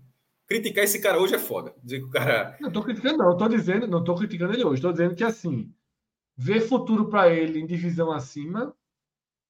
Eu não Enfim, vi, não. Tem, 20, tem 23 anos, espero que tenha futuro. Desejo melhor, assim, para. Então, um cara muito novo, tomara que tenha, é, tenha sucesso na, na, na carreira. A classificação do Maranhão que agora vai né, para o mata-mata do acesso, que essa seria a próxima fase. Essa agora é a oitava de final. Terminou 6 a 5 O Retro como foi, teve vantagem. É, acho que é preciso, assim como eu estou falando, a gente está falando de um goleiro de um, é preciso falar do goleiro de outro. O Jean, pelo Retro, tá, tá assim, a, a cota de, de, de, situações que o Retro não está conseguindo se desenvolver a partir de, de, de atuações específicas do, do, goleiro, assim, tá ficando grande. Ele quase, ele quase se redimiu. Ele ainda pega um, ele pega um pênalti, deixa o retrô em vantagem. Ele deixa o retrô em vantagem. Um, um detalhe. Muito boa a defesa que ele teve na, na, tipo, na cobrança. Muito boa. Mas aquilo só estava acontecendo porque ele saiu num lance que, pelo amor de Deus. O cara estava na ponta da área com dois marcando. Como é que o cara sai até onde o cara estava? Tomou uma cavada. Pronto, meu irmão. Assim aconteceu óbvio ali. E não é a primeira vez assim que, que o Retrô é, acaba se frustrando o projeto do clube por falta de goleiro. É importante ter um goleiro. Na, na Série B está fazendo uma falta da porra, inclusive. Na... Ele, é absolutamente, ele é absolutamente culpado. Ele é absolutamente culpado da eliminação do Retrô. O que ele fez pro... gol é de uma responsabilidade. É, assim, não dá, não existe. Assim, a, a, saída, a saída dele, assim, eu, eu entendo o nervoso. 54 segundos tempo, último lance o emocional pode ter. O emocional, Fred, atropelou tudo o que ele deveria ter feito. Mas, infelizmente, ele fez. Infelizmente, ele fez. Ele, ele teve a pior escolha possível. Só tinha uma chance. Só tinha uma chance daquele gol sair assim. É um pouco, tá, Cássio? Sabe quem fez uma coisa muito parecida? Sabe quem fez uma coisa muito parecida? Magrão. Sei lá, pô. Final da Copa do Nordeste 2017. Aquele golaço de, de Edgar Júnior. Mas ali de Gajuni ainda está à frente da barra.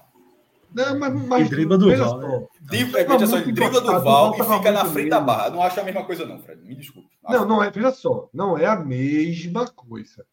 Não é a mesma coisa. É mas se Magrão. cara a cara do goleiro, mas. Não, Magrão fez assim: faz o gol. Porque ele não tinha equilíbrio para finalização. Na hora que você sai daquele jeito, você está dando a, a, forma mais fácil de fazer o gol. Porra, um. Ali era Edgar Júnior. Tava muito perto. Hoje, né? é, é, foda, é foda, né? Um, ali era Edgar Júnior, final da Copa do Nordeste. Hoje é, é proporcional. É proporcional. É proporcional. Mas, é, não, mas aí que tá. Mas é, é, não, não, tem como ser proporcional, porque Edgar Júnior tava, já que você lembrou desse lance específico, estava numa condição muito melhor. A Fernando, Fred, ele tá quase na ponta da área, pô. Por isso mesmo era Duva, ainda dava para Duva recuperar ali. Dava nada. Oxi, Durval já tinha pego ele já. Ficou já no chão, Fred. Durval ele tava ficou no, no chão. Oxi, estação do barro. Durval já tá na estação do barro, pelo amor de Deus. Tá muito atrás. É, e o, e o Magno nesse jogo pegou muito, Se não fosse ele. Eu Quem? não achei muito parecido, não. O Magno nesse jogo aí citado contra o Bahia, se não fosse ele, eram os quatro. Oxe, esse jogo, eh, o Sport só teve a chance de empatar no último lance ainda por causa do Magrão, ainda, porque. É. É... Enfim. Eu, eu, acho que Jean falhou, já tinha falhado em, outra, em outros mata-matas, e o Retrô, mais uma vez, fracassa. Assim. E ainda sobre Jean, é, um ponto aqui, né? Vai jogar a Série D em 24. O projeto era estar tá na B, B de bola em 24.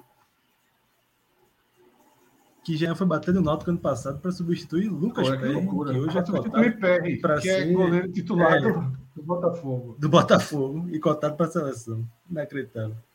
Que hoje, nesse mesmo sábado, meu Deus do céu, é absurdo, é absurdo. Tirando o, o, lance de impedimento que o São Paulo conseguiu mandar para a rede, mas estava impedido. Quando, a, quando não estava impedido, o jogo estava valendo, pegou demais, pô. Outro Aí, do Nordeste classificou hoje, tá? Outro clube do Nordeste classificou hoje, Bahia de Feira, né? De toda aquela polêmica da foto do né? Nacional no jogo de ida. Né? Venceu por 2 a 0 em Feira de Santana, hoje perdeu por 3 a 2 e está classificado, né? Então a gente tem Maranhão e. Meu amigo, eu falei aqui aqui Lailô, eu vi até quando estava vencendo. O jogo terminou 3x2, foi larguei esse jogo. 3 a muito 2, antes, 3 a 2.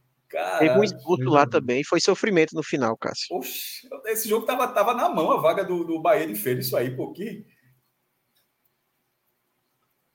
Perdeu 3 a 2 tá?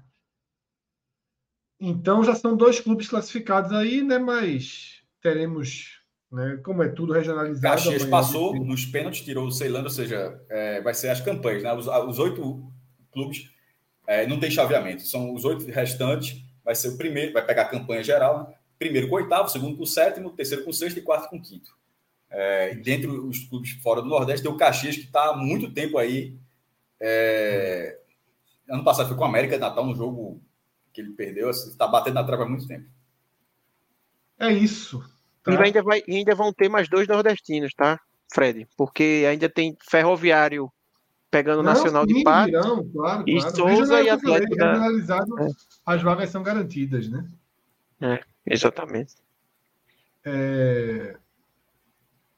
Tem superchat. Teve um superchat, pelo menos um que eu lembro aqui, que não foi lido. Direção certa, valeu a força. Ele é esporte, mas eu sou esporte, mas é triste o que aconteceu hoje. Pois são times de tradição e não podemos deixar o futebol pernambucano acabar.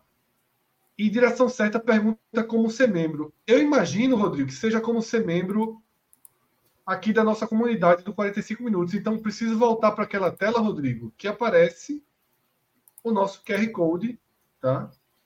E o endereço para que para se tornar membro e entrar no no nosso complexo de grupos do 45 minutos, tá? Que é o Clube 45 no WhatsApp. Quem está lá vive momentos intensos, como a disputa de pênaltis hoje, né, Arthur? Que nós participamos ali.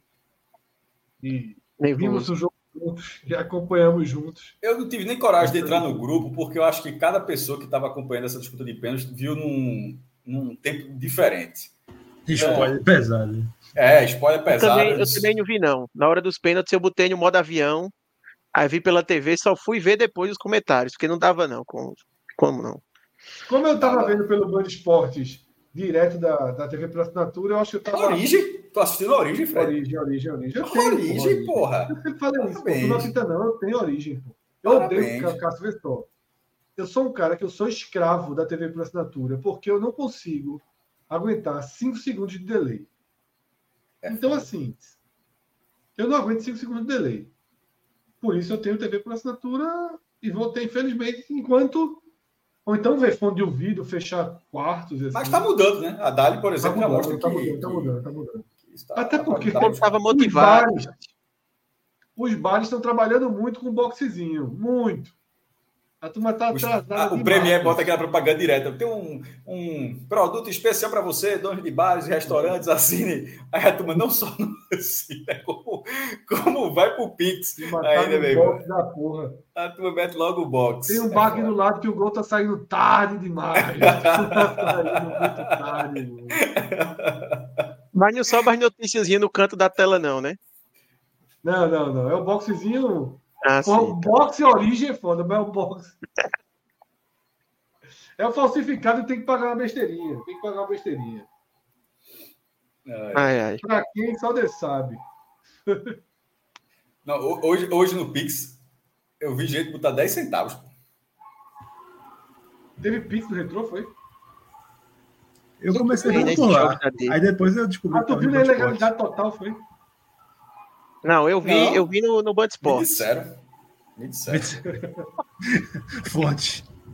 Fonte, eu já, eu já disse que meu pai, meu pai, no, no jogo Santa, meu pai mandou o Pix, né?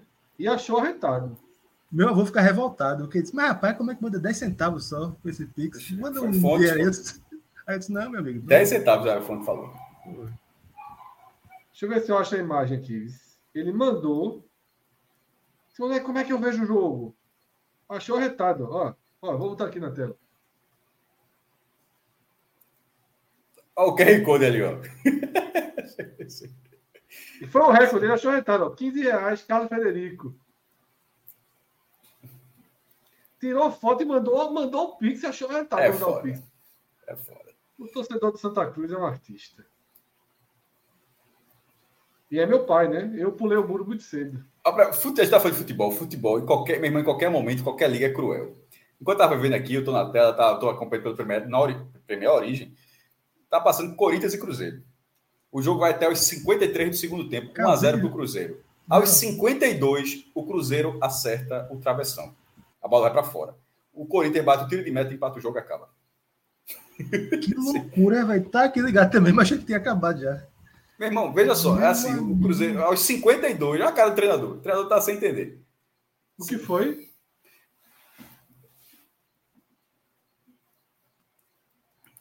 O que foi? Eu prestei atenção, não. Estava lendo aqui comentários sobre Sim, o goleiro tá, O Cruzeiro estava ganhando do Corinthians, no Mineirão, por 1x0. Sim. O jogo iria até os 53. Nos 52 alto, o Cruzeiro teve uma oportunidade, ficou cara a cara, o cara chutou, bateu um travessão e, e subiu. Tiro de meta para o Corinthians. O Corinthians bateu tiro de meta e empatou o jogo. é o que falta segurar a bolinha ali. É segurar a bolinha, porra. Ali, ó. É porque eu segura aqui na lateral, segura. Vai tomar uma vaia, torcedor, mas vai garantir os pontos, pô. É isso. Aí, Fred, então, assim, fazer, deixa eu fazer uma pergunta que eu acho que vai servir até aí para passar para o próximo tema aí do Náutico. Com o retrô eliminado, tem jogador aí que dava para buscar para a Série C? Tem, lógico. Fernandinho pode. Fernandinho, se quiser jogar. Pegar a Uber, amanhã. O camisa 10 também jogou muito hoje, viu? Hadley. Hadley, Hadley. Hadley é bom jogador. Jogou muito também. Bom jogador, né? a, defesa, a defesa não ia atrás de nenhum. Não, não. O Vitória levou o lateral que era é, Que era bonzinho, né? Que era é. É, é, Pedro, é Pedro, é Pedro Mac, não. É... Edson Lucas. Edson Lucas. Não, não era esse. Não. Pedro, Pedro Costa está no Tom Benz. Pedro, Costa. Isso, Pedro Costa.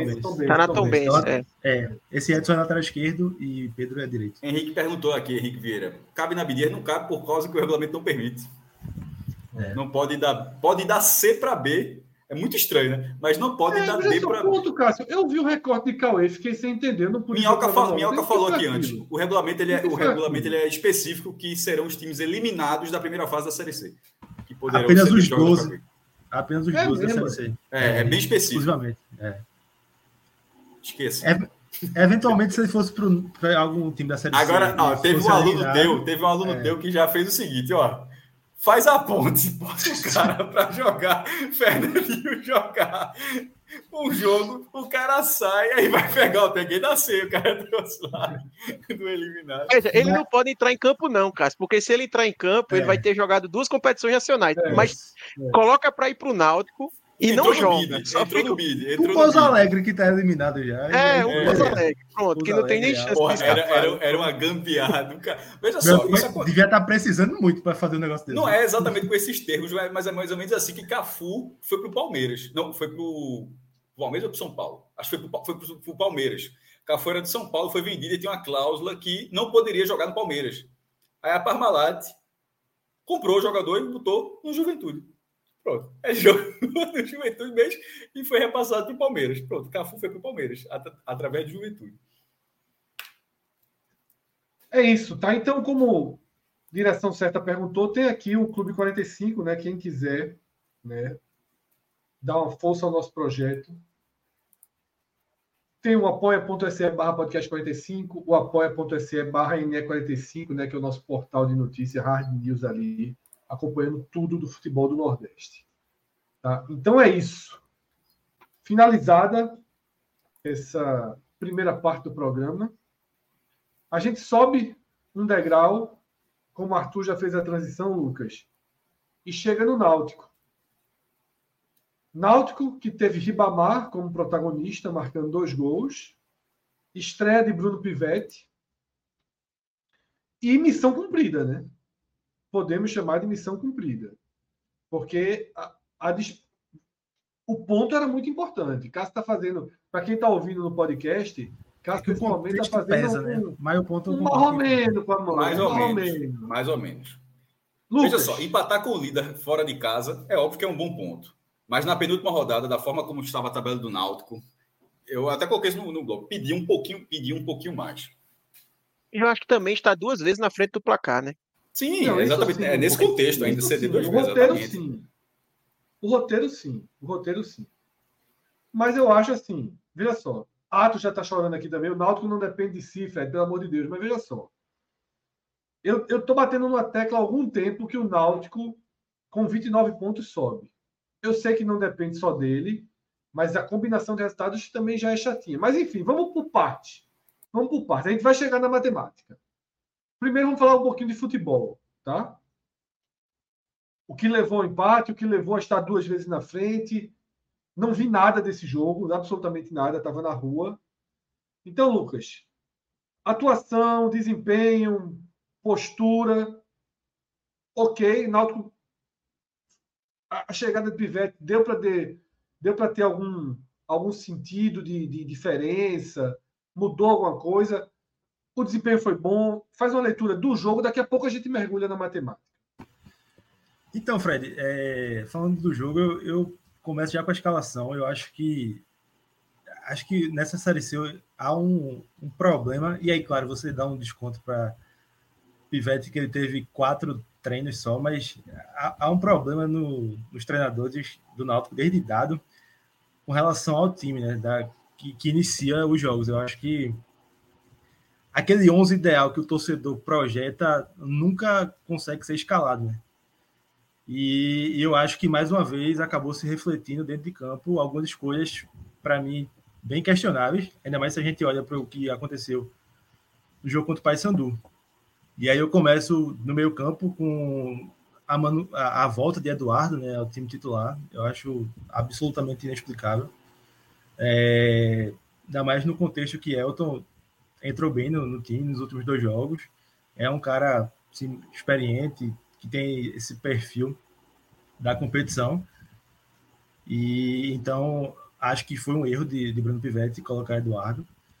Acho também que aí é um debate mais aprofundado, mas o, o jogo de hoje também evidenciou de novo que o, o tema Vitor Ferraz precisa de, de um debate, porque assim a, o posicionamento de Vitor Ferraz no segundo gol é falha bizarra. É, o zagueiro do Brusque, o Wallace, completamente sozinho e, e faz o gol, e Vitor Ferraz ainda acaba reclamando assim com gesticulando para os companheiros depois do, do gol de empate. Então, eu acho assim que é, a atuação do Náutico também foi muito condicionada naturalmente pela, por algumas escolhas de, de Bruno Pivetti na, nas escalações, na escalação. E aí eu acho que projetando, a gente vai falar mais da, do futuro, né? Eu acho que precisa ser, ser repensado. Mas enfim, o Náutico começa, acho que com a postura muito passiva nos 15, 20 primeiros minutos. Vi um Brusque gostando mais do, do jogo, tendo mais atitude só que aí a gente volta para uma coisa que a gente falou em alguns programas durante a, a Série C, que, assim, por mais que o Náutico não, não seja um super time, também não é um dos piores da Série C, né? E querendo ou não, tem jogadores que, claro, sempre bom lembrar, no nível da divisão, são caras que podem ser diferenciais.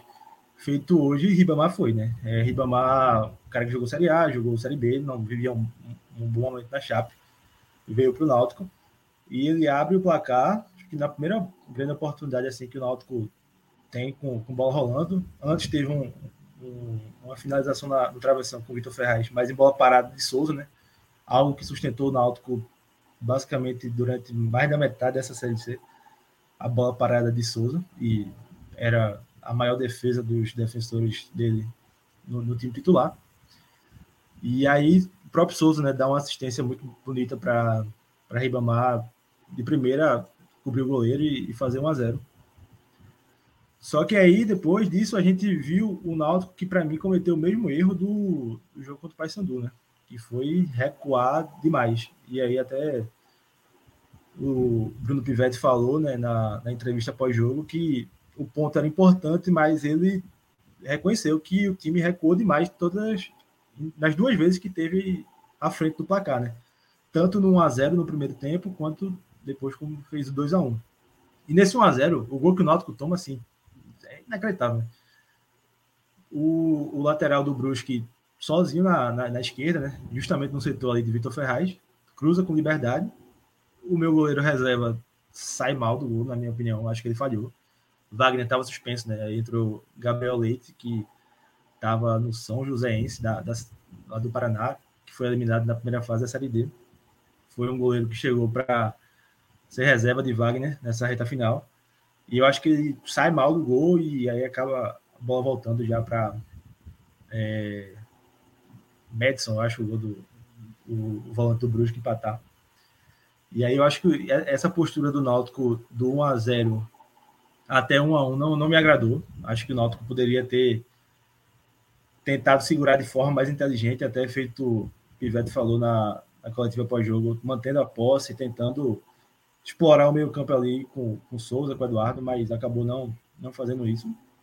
Mas aí o Náutico fica novamente na frente né, no segundo tempo, logo no começo, com cinco minutos. Ribamar aproveita a finalização errada de Vidieiro, que bate na, na zaga e sobra para ele. Faz o gol que ali colocava de, no, de novo o Náutico na, em vantagem. E, e, era um contexto assim muito importante, né? porque é, novamente ficava na, na frente e, e, já conhecia as principais armas do Brusque, né? Que apostou muito no, no, na bola aérea, né? E sobretudo jogando pelos lados. Mas aí o Náutico, e aí na minha opinião, é, Pivete demora a mexer também, né? Ele faz uma substituição antes, que é botar Diego Matos no lugar de, de Brian, na esquerda, na lateral. Mas acho que ele poderia ter mexido antes no meio campo, ali ter tirado o Eduardo, ter colocado o Elton, ter colocado o Maxwell antes. Mas aí vem o gol, né? Do, de empate do Brusque, novamente numa bola aérea. Eu não tenho de cabeça assim esses números, é até uma, uma pauta para a semana. Mas a quantidade de gols de, de cabeça que o Náutico tomou assim nessa Série C é, é um problema crônico que nenhum treinador conseguiu ajustar, né? E aí a gente vê, por exemplo, o zagueiro Joécio, que estava no, no Sampaio Correia, um cara que Passou quatro temporadas jogando Série B, foi campeão da Copa do Nordeste também. Enfim, acabou vindo para o Náutico, jogou pouquíssimo, mesmo com esse problema ali no setor. Eu, eu particularmente achei que seria um cara já para vestir a camisa ali, formar a dupla de zaga com o Richardson, no lugar de Denilson, né? Mas acabou que não aconteceu isso até agora. E aí o Náutico toma esse gol bobo, na minha visão, muito evitável, muito evitável é só olhar o posicionamento de Vitor Ferraz no, no, no gol do, do Brusque de Wallace. É, ele deixa completamente o zagueiro sozinho, e aí o goleiro também não, não tem muito o que fazer. E aí, depois que o Náutico toma o segundo gol, aí é basicamente conter os danos, né? É, ainda teve uma bola na, na trave que o Brusque acertou, quase virou. As substituições não, não deram certo. Acho que Bruno Pivetti mexeu mal. Não, não teria sacado o Ribamar. Acho que ele estava bem. Já é o que voltou de lesão depois de mais de um mês, não, não conseguiu fazer muita coisa também. Acho que normal também, né? Não dá para esperar muito isso de quem está voltando depois de muito tempo. E Maxwell também, que foi um reforço contratado, né? É, jogou no esporte aqui em 2021, estava na Chape. Também não, não conseguiu ser uma válvula de escape boa. Acho que Gabriel Santiago entra muito tarde. Então, assim, depois de 2 a 2 eu vi o Náutico tentando assim, segurar a todo custo esse um ponto, que a gente vai falar mais para frente, mas eu também concordo. Acho que antes do jogo, previamente, todo mundo assinaria, todo mundo não, mas acho que alguns, alguns bons alvirrubros assinariam esse, esse empate, e aí naquela matemática de fazer quatro pontos, né, e três em cima do, do São Bernardo, que tende a ser um, um confronto direto, né? Então, eu acho que nessa estreia de Bruno Pivetti, a gente viu o Náutico que repetiu muitos erros, na minha opinião, é, de antecessores, nessa né? questão da bola parada, coisa que me incomoda muito, porque no, no nível técnico muito parelho né, da Série C, bola aérea e, e bola parada decide jogos, né? Aí, o próprio Náutico acho que é o maior exemplo disso naquele, na, no recorte que Souza era o de, o exponente de maior decisão, né? Então, acho que o, o contexto deixa o empate frustrante, mas é, não, não acho que seja de todo mal, não, esse, esse ponto, não. Só, só um spoiler. Antes de, do jogo, antes do, do complemento da última rodada, antes de, de Floresta e Brusque, eu até tinha feito uma simulação particular para o Náutico classificar com 28. Deu certo. E dos resultados que aconteceram até agora, o único que eu errei foi o, a, o empate do Ipiranga lá contra o Floresta. Tinha colocado empate e o Ipiranga acabou perdendo. Então, acho que com 29 dá. Mas aí amanhã e segunda o secador tem que estar ligado. É, eu, eu, também acho. Pelo menos a vitória é simples contra o São Bernardo. Assim, é, é, é, importante ter na última rodada, ainda que não esteja no G8, mas que tenha um foco só nos aflitos.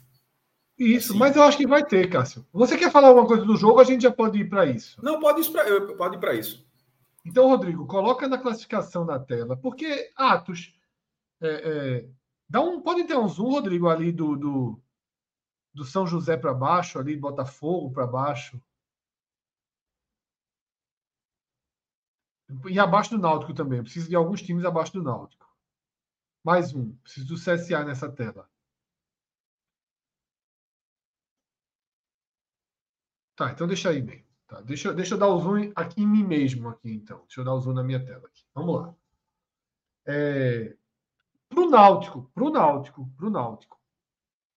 Não depender apenas dele, não existe esse cenário, porque no, na pior das hipóteses, o Náutico vai depender de uma questão de número de gols, né? Porque vamos lá, se o CSA ganha do Remo nesse domingo, o CSA faz 26, tá? O CSA faz 26. É porque o Náutico só tem seis vitórias, né? Então o CSA. Não, é. então, faz 26 e não, mas sem problema, sem problema. Iguala, iguala as vitórias. Iguala o Náutico e passa o Náutico no saldo. Então, o Náutico amanhã tem um risco de cair para nono. Tá? É isso? Viria no mínimo três gols, né, Fred? Isso. Isso. No mínimo três gols. Se o, o Náutico caía para nono amanhã, no mínimo. E tem o jogo do São Bernardo com o Ipiranga. O Ipiranga, depois da derrota na rodada passada, meio que sai do, do, do, do, do eixo do Náutico e aí é claro que eu só estou considerando isso o Náutico vencendo o São Bernardo, tá? Não existe para mim outra classificação para o Náutico, naturalmente, que não seja vencendo o São Bernardo. Então vamos adiantar a matemática. O Náutico. Aí, deixa eu só fazer um comentário rapidinho ah. aqui, que, que entra nesse ponto dessa rodada ainda. E o Náutico pode chegar em décimo na última rodada. Pode chegar Isso. em décimo. Isso. Mas, mas como ele tem um confronto direto com o São Bernardo, em termos Isso. de depender só dele, o resultado mais importante para o Náutico é o CSA não vencer. Exatamente. Se o São Bernardo vencer, é controlável, porque o Náutico pega Perfeito. o São Bernardo. O importante Perfeito. é segurar o, o CSA. É mas, mas eu ia comentar só um ponto sobre como foi importante esse empate hoje. Embora eu, eu fique naquele meio termo, né, de, pô, você sai duas vezes na frente do placar, por mais que antes do jogo você assinasse é, e tudo mais, mas, por exemplo, se o Náutico tivesse perdido hoje do Brusque, não existiria mais essa chance do Náutico depender só dele na última rodada, porque o Náutico Exatamente. já estaria em nono. Ele já teria Exatamente. sido tapizado pelo confiança. Então, esse pontinho fez com que o Náutico tenha chance de, na última rodada, ele depender só dele. Não fosse esse ponto, hoje a gente já estaria dizendo aqui: o Náutico não depende só dele. Perfeito, perfeito. Por isso que eu achei que o ponto foi muito importante. Ainda que o Náutico chegue para a decisão em décimo. Ele pode chegar para a decisão em décimo. Só que aí, com a vitória simples, ele já vira nono. Então vamos dar a vitória simples ao Náutico. Vamos desenhar o Náutico aqui com 29 pontos.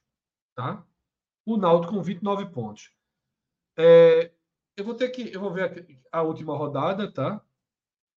Ainda, a gente ainda tem alguns jogos, tem esse jogo do Volta Redonda, que veja só. Tem um, um, um bolo agora aí que você tem. É, é, é, Botafogo, Volta Redonda, né? Tá todo mundo aí nesse. Até, até que eles joguem, né? Nesse, nesse, nessa questão de risco. Mas vamos fazer de conta que os que estão acima façam sua parte, tá? Vamos focar na turma que está disputando essa posição. O Paysandu deve ir para 29 amanhã também. E aí, tchau. Porque o Paysandu tem uma vitória mais do que o Náutico. Vai embora o Paysandu, certo?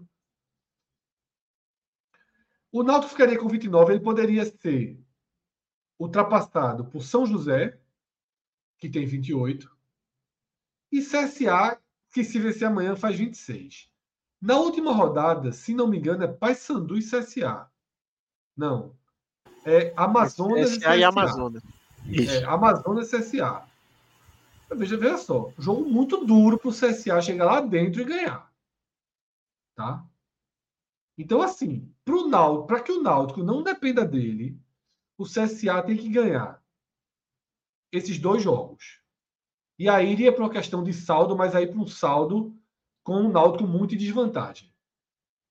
Iria para um saldo com o Náutico muito em desvantagem. Isso a gente está deixando de lado, por exemplo, São José, que é natural que consiga classificação, Volta Redonda, que é natural que consiga classificação. Tá? O próprio Botafogo né, já tem cinco de saldo, também seria muito difícil para o Náutico tirar esse saldo todo. Mas assim, eu vejo muito pouco. Eu vejo muito pouco. Muito pouco risco do Náutico não avançar com 29 pontos. Seria assim um, uma buscada do CSA enorme. Arthur até falou, o Amazonas botou reserva hoje, mas em casa não vai botar né, contra o CSA. Não, não vejo ele botando reserva em casa contra o CSA. De CSA, só para lembrar, semana passada, o presidente, após o empate em casa, acho que foi um empate em casa do CSA, ele saiu detonando os jogadores e pediu renúncia. Foi o empate com o Botafogo da Paraíba em casa. Então, assim, não é um CSA que vive um, um ambiente externo tranquilo, muito pelo contrário, né? É, eu também acho improvável. Eu acho que o receio, o, o jogo mais importante para o Náutico, desses que ainda tem para ter na rodada, é o do CSA. Porque o CSA Totalmente. tropeçando, o Náutico depende só dele. Sim. Mas eu acho que o, se puder o São Bernardo não vencer, também é bom para que o jogo ele seja mais aberto ainda nos aflitos. Porque Exatamente. se o São Bernardo vence. O São Bernardo tem empate é chato. Exatamente. E talvez, assim, como tem muito time na briga, eu acho difícil que o São Bernardo comece a rodada com empate garantindo, mas pode ser algo que, com o decorrer das partidas, o Amazonas, por exemplo, abre o placar com o CSA. Aí o São Bernardo, opa, um empatezinho para mim aqui já é bom negócio. E aí fica uma situação mais complicada para o Náutico por, por, pegar um, um, São Bernardo, perdão, um pouco mais tranquilo, né? Então, se o São Bernardo não vencer o Ipiranga, se for um empate, pela, por, por exemplo, seria perfeito para o Náutico, né? Seria um cenário ideal, assim. E o Náutico foi punido, mas ainda tem o mando de campo, né? O Náutico conseguiu, assim, é. por todas as, as brechas dessa punição, e vai fazer esse jogo em casa. Ele perderia o primeiro dos, da segunda fase, né? É porque a punição teria que ser com 10 dias de antecedência é, é, para o jogo contra o São Bernardo. Aí vai cumprir só, caso passe no, quadrangular. Então vamos lá. Vamos fazer um. É claro que a gente vai analisar amanhã de novo a Série C, vai analisar a segunda de novo a Série C, porque a gente precisa dos resultados. Mas em ordem de importância para o Náutico. CSA não vencer, São Bernardo não vencer, e não custa nada o Volta Redonda apanhar também, né? Não custa nada. Não custa nada. É, mas a, a CSA e Remo, o Remo vai estar jogando muito, tem muita coisa em jogo para o Remo. Né? É, tá ali flertando com o Z4 para voltar para a quarta divisão. É um, e, e, o empate já serve ao Náutico. É, é, é muito mais fácil. Eu acho que acontecendo esse resultado do CSA, porque é foda que o Náutico precisava dos três, os três adversários que o Náutico estava torcendo contra, os três jogam em casa, e o Náutico precisava que dois não acontecesse. O primeiro já foi, ou seja, tá, tá, tá chato para não ficar no G8, para depender só de si. Mas se for o caso, que pelo menos se for ultrapassado pelo São Bernardo, e aí você vai e tira no, no, confronto, no confronto direto. Acho que o Volta Redonda fica ali bem, bem mais para trás. Eu acho que é um plano. Pega o Figueirense aqui no, em casa. É, é um, acho que é um, é um sacramentar. O São José. Só uma coisa que eu ia falar do, do jogo, era uma coisa que passou batido. Um amigo nosso deu uma cornetadinha de leve, foi o seguinte: que foi elogiando o Ribamar, mas dizendo. É, qual, meu amigo, o cara pode fazer nada na B nasceu o cara ajuda. E demoraram seis meses para contratar. Deram uma cornetada, um amigo nosso deu uma cornetada aí, porque é uma verdade. Você, acho que o setor verdade. ofensivo do Náutico, o setor ofensivo do Náutico, ele. É, não sei que foi resolvido com a chegada de E só chegou na segunda tentativa, viu? Na é, exatamente. Não, mas não o setor ofensivo do Náutico custou, já custou muito ao Náutico esse ano. Muito. E quando você tá na C, de vez em quando a gente precisa entender, meu irmão, aquele carinha meiota ali da B vai lhe ajudar, pô. Como acontece na primeira divisão, o cara se, se o cara quiser jogar, claro. O cara tá ali encostado na primeira divisão, o cara chega na segunda divisão, geralmente o cara rende. Até porque se o cara não render, é porque a carreira do cara ele vai descer dois degraus de uma vez só. Diz, ó, tu, tu realmente não é nem jogador nem da Série A nem da B. Então, geralmente responde. E hoje, um jogador que estava tava embaixo, o cara chega lá, é, mostrou no mínimo oportunismo. Assim, foi bem, foi bem representativo. Já esse pontinho ter sido conquistado por um jogador que já poderia estar no Náutico há algum tempo. E já tinha ido bem contra o Paysandu, né? Tinha dado uma assistência lá para Berguinho. Eu acho que esse ponto aí que, que Cássio trouxe é, explica muito por que o Náutico está nessa situação, sabe? Acho que foi, foi muita negligência mesmo assim, no, no mercado e não a, atacar essa carência que quem acompanha o clube fala desde o primeiro dia do ano, né? que não, não tinha. O setor ofensivo era muito dependente da bola parada de Souza, né? E você condicionar exclusivamente o sucesso ofensivo a, a, a um jogador é complicado.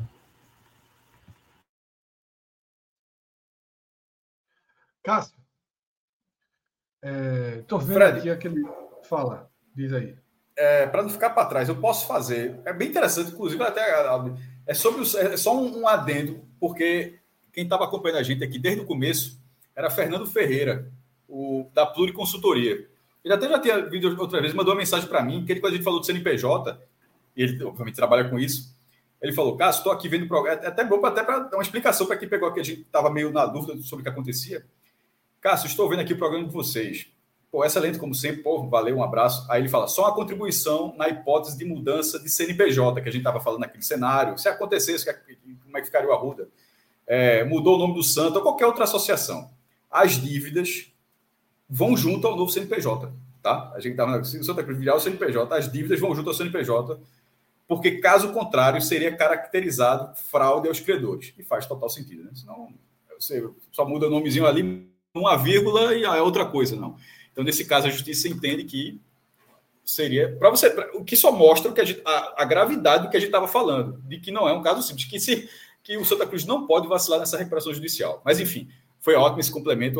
Fernando, um abraço e ele, curte aqui. Acho que, por exemplo, isso até diz um pouco que a gente estava falando. Acho que estava acompanhando porque o Santa Cruz está fora do calendário nacional. É algo que, socorro, vou ver o que aqueles caras têm para falar. Daqui a alguns anos, se continuar repetindo, talvez já não gere esse interesse.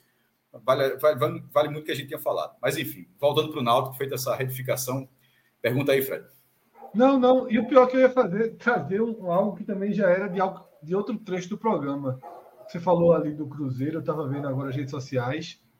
Gilberto, né, um grande ídolo do Santa Cruz, mas muito mais ídolo, eu diria, no Bahia.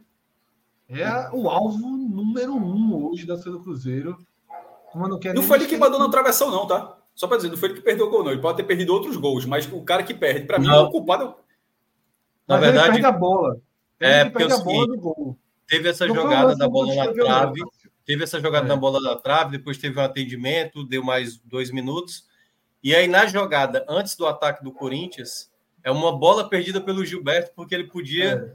basicamente segurar a bola. Ele tentou fazer um drible, perdeu. Tudo bem, mas eu acho que, que o gol perdido ali era era Diego Souza mesmo. Era ali, vai até a bandeira de escanteio. É muito mais não, mas foi isso que aconteceu com o Gilberto. O Gilberto estava é, na linha é da lateral. Não, não, mas eu tô, não, eu tô falando do, do, lance do ataque ainda. Eu tô, eu, tô, eu tô antes disso aí. Eu acho que, para mim, pelo menos, eu acho que assim foi muito mais grave o gol que o cara desperdiçou de fazer o 2 a 0 E isso acontece.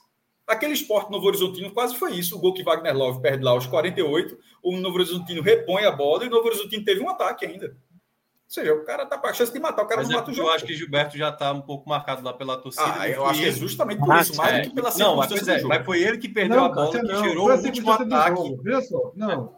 O último ataque foi de Gilberto.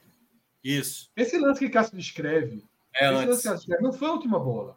Isso. Quem, deveria, quem teve a, a bola para parar o jogo foi Gilberto. O Gilberto. Né? Veja só, as imagens estão tá lá, um X na cara dele, é, perfis que nem são do Cruzeiro dizendo o que é que ele tentou fazer, porque ele pega a bola ali, perto da área de escanteio, tenta cortar para dentro da área.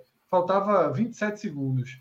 É. Aí o Corinthians toma a bola e. e Não, e o, e o, mais ridículo é que ele toma debaixo das pernas do zagueiro do Corinthians, que dá um drible lá desconcertante, e aí a bola cai no pé do Romero, o Romero faz a jogada e Exato. o Mosquito cabeceia para bola bate na trave e é gol, cara. Assim, é, é de uma maldade com o Cruzeiro. Assim, e o cabeçada, cabeçada foi bonita. É, o cabeçado bem, assim... Né, não, foi meio desviado. Foi meio... É, eu achei bonito o gol do Corinthians, pô. Não, mas não foi cabeçada cheio. cheio. É porque ela, é. ela pegou meio de raspão. Ela sai rodando assim, meio que indo pra fora. Aí bate na é. trave e entra. E o goleiro lá acaba botando a mão na cabeça. Ele tá no Trend Topics no Twitter. Ah, e, e o... me chamou é. atenção. Eu não, eu não é tava o lance, que... É porque faltava segundos para acabar, pô. Era basicamente é. chutar na perna do jogador do Corinthians. Ele perde pra... a bola, leva uma caneta e aí Isso. começa a jogada do Cruzeiro. E o volante é. do Cruzeiro, Felipe, é, eu acho que é Felipe Machado o nome dele. Segura ele a bola, sai no inter... ele, e, e, e, tem um volante do Cruzeiro que sai quando acaba o jogo esbravejando, que a câmera pega, dizendo, pô, era só segurar a bola, velho, uma bola morta daquela e tal. Então, assim, realmente é uma passagem muito frustrante, viu, de, de Gilberto no Cruzeiro. Eu tava acompanhando com meu pai aqui, eu falei assim, ó, último ataque do Corinthians, se tomar o Gilberto tá lascado. E foi o que aconteceu. Foi isso que aconteceu.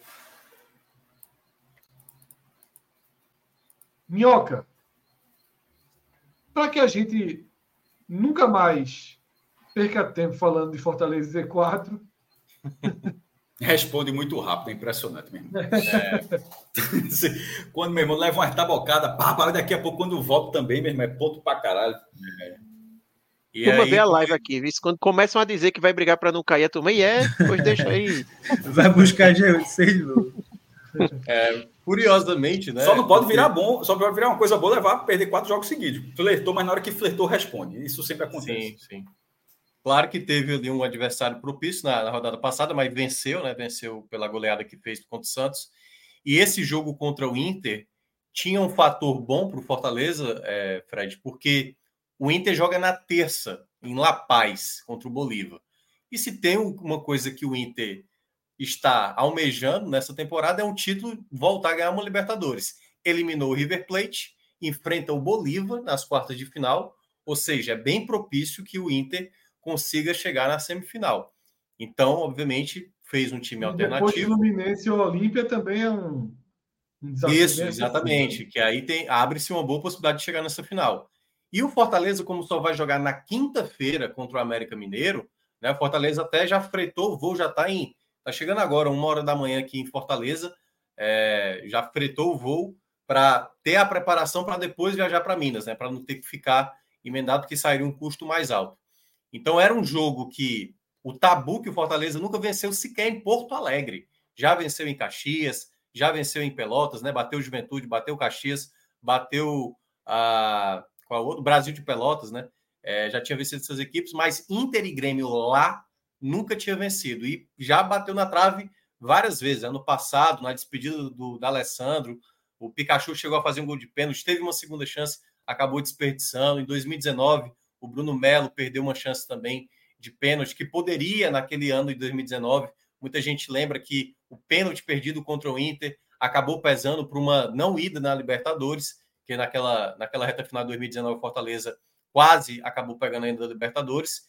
E esse ano, no caso, né, tinha essa oportunidade de enfrentar o Inter bastante modificado. E os primeiros minutos do Fortaleza, que é algo que eu venho batendo na tecla há muito tempo, o grande problema do Fortaleza do Voivoda nessa temporada, né? Assim, o, o, primeiro tempo do Fortaleza não é bom e o segundo tempo é que o time vai deslanchar se não tomar o primeiro gol, porque o Fortaleza até então na temporada nunca, ainda sequer conseguiu reverter um resultado só contra o Atlético de Alagoinhas nas quartas de final da Copa do Nordeste do ano passado, foi a última vez que ele virou. Então, esse contexto para o Fortaleza do primeiro tempo melhor, a gente viu nos primeiros minutos. Teve uma, uma ótima chance né, com, com o Caio Alexandre pegando um rebote em que a zaga do Inter acaba cortando em cima da linha. Uma segunda possibilidade muito boa, que foi um passe do Poquetino para o Machuca finalizar, o goleiro dar o rebote e quase o Galhardo ali pegar no complemento. Uma terceira possibilidade, que é exatamente a que resulta na penalidade. De novo, o Poquetino acionando o Marinho na direita, faz ali a pedalada. O jogador do Inter, né, que é o, o, o Depenha, acaba é, derrubando o Marinho, pênalti incontestável.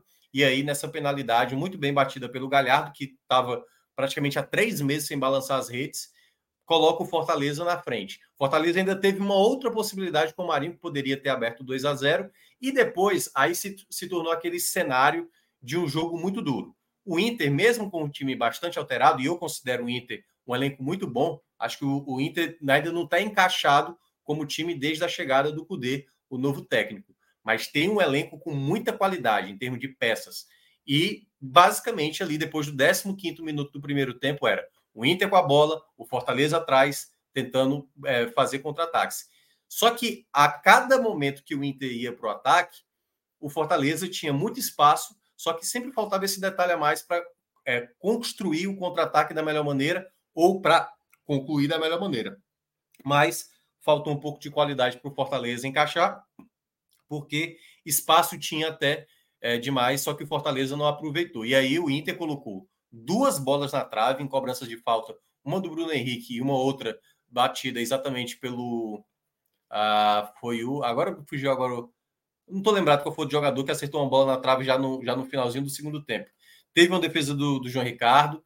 Então, o final do primeiro tempo já mostrava como seria a tônica do segundo tempo. Um Inter agressivo e o Fortaleza tentando jogar na base do contra-ataque. E foi isso que aconteceu. Na volta do intervalo, o D fez algumas alterações, Fortaleza perdeu, e essa talvez seja a pior notícia do jogo do Fortaleza, porque no final do primeiro tempo, o Machuca fez uma recomposição para evitar um cruzamento na área, e após cortar essa bola e colocar para escanteio, a perna dele acabou girando, o pé acabou girando no gramado. E aí né? Ele não teve condição de, de continuar os, os minutos finais ali, estavam quatro minutos para acabar o primeiro tempo, e pode ser uma baixa muito significativa para o jogo da quinta-feira contra a equipe do América Mineiro, né? Ele que já veio para ser esse substituto do Moisés em termos da característica de jogador driblador, e ele tem se destacado muito bem, estava muito bem no primeiro tempo, e aí com essa saída do Machuca, né, preocupação que fica para os próximos jogos, não se sabe ainda, vai, se fazer ainda exames para saber se houve apenas uma torção, um inchaço, se houve rompimento de ligamento, se houve fratura. São situações que, obviamente, vai ter que se esperar aí ao longo dessa semana para saber essa gravidade da lesão, da lesão do machuca. Aqui no intervalo, o Voivoda, algo que já está meio estabelecido, coloca o Guilherme, né? Eu sempre falo que torcedor que pegava no pé do Guilherme, que agora começa a entender a utilidade do Guilherme dentro do jogo, viu que quando o Guilherme entrou no segundo tempo,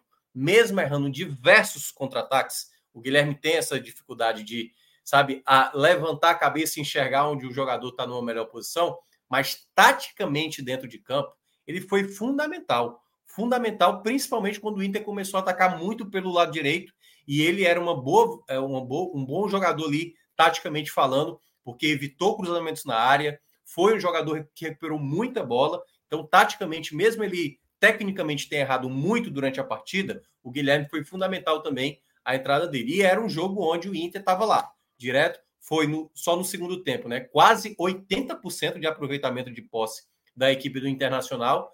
E o Fortaleza, até fazendo algumas alterações, algumas não causaram tanto efeito, como a entrada do Lucero, que há muito tempo não, não jogava, né? É, retornou agora depois do efeito suspensivo que o Fortaleza conseguiu na FIFA. E aí nesse, nessa tentativa de fazer contra-ataques, o Fortaleza pecou muito, teve várias possibilidades em que o Pikachu livre do lado direito, Guilherme não passou, outro acho que foi o próprio Poquetino, teve uma que foi o Alexandre.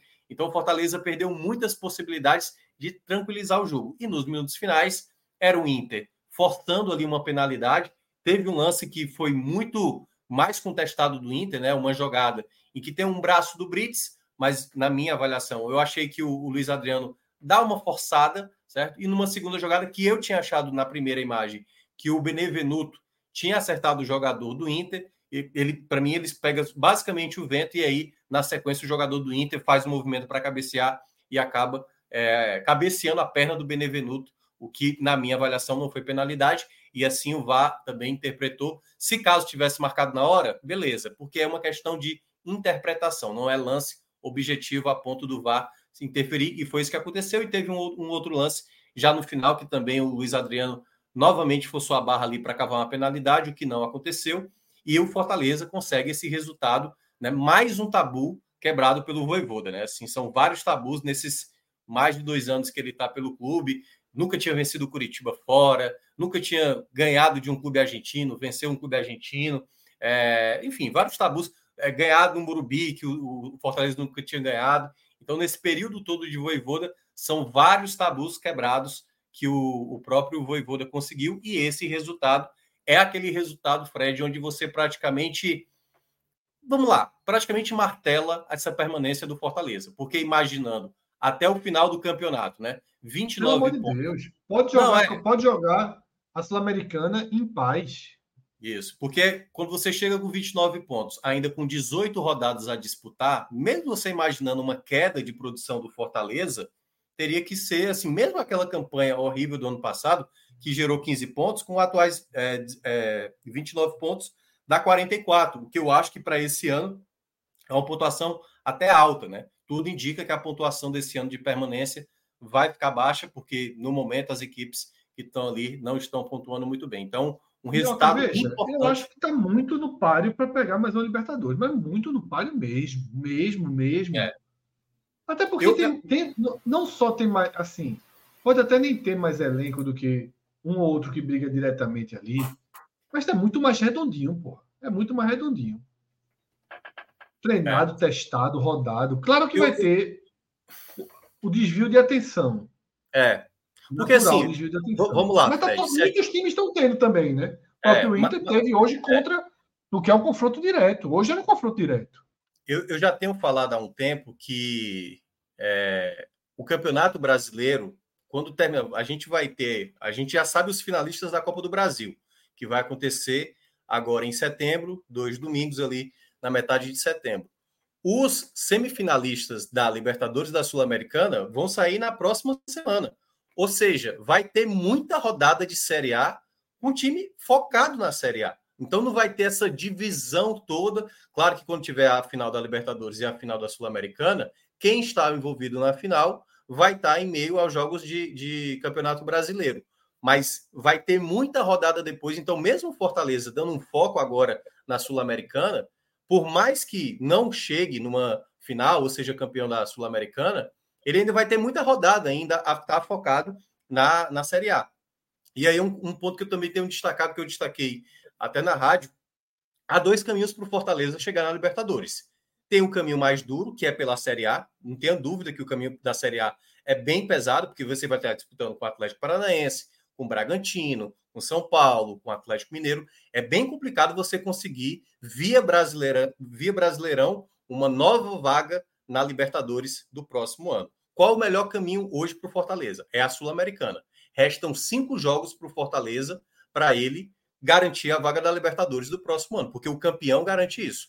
É um caminho que tem uma boa possibilidade nessas quartas de final contra o América Mineiro, que é um adversário que eu até, analisando de uma certa maneira, eu falei, seria bom o América Mineiro hoje ter vencido o Fluminense no Rio de Janeiro. Por quê? Porque o América Mineiro teria uma possibilidade de dizer assim, vamos agora focar na Série A, porque agora abriu-se uma janela e a gente pode dar, dar uma deixada de lado para a Sul-Americana. Com essa derrota no Maracanã, que o América Mineiro teve, eu acho que pode ser que o América Mineiro agora vai para tudo ou nada para tentar, no mínimo, né, brigar pelo título da Sul-Americana, porque quem está nas quartas de final, obviamente, não vai deixar de lado, principalmente pela situação delicada que está passando na Série A.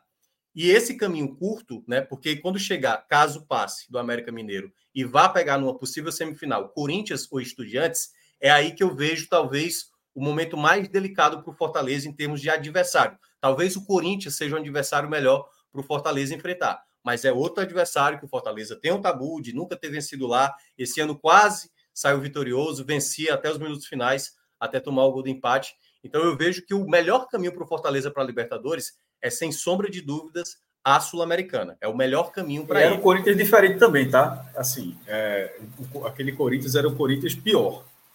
Esse Corinthians agora é um Corinthians mais cascudo também.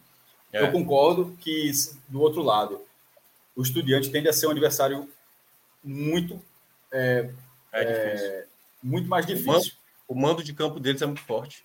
Não, é, é forte, o time é bom também. Veja, o é. time faz a Sul-Americana muito boa no campeonato, no campeonato argentino. É o meu time na Argentina, inclusive. É... Fred uma vez trouxe a camisa para mim do Estudiantes. Campeão do mundo. 1968. Gol do Manchester United na final. É... Fez um campeonato argentino decente. E, e, lá os caras trabalham a vera para. Não começou bem na Copa da Liga. Na Copa da Liga Argentina, perdeu para o Belgrano, se eu não me engano. E, e lá é prioridade para os caras Inclusive, foi assim que eles ganharam a Libertadores de 2009. Eles começaram, eles foram, chegaram na final da Sul-Americana de 2008, perderam para o Internacional na prorrogação e no ano seguinte ganharam a Libertadores em cima do Cruzeiro. Isso eu estou dizendo que seria mais chato se passasse do América.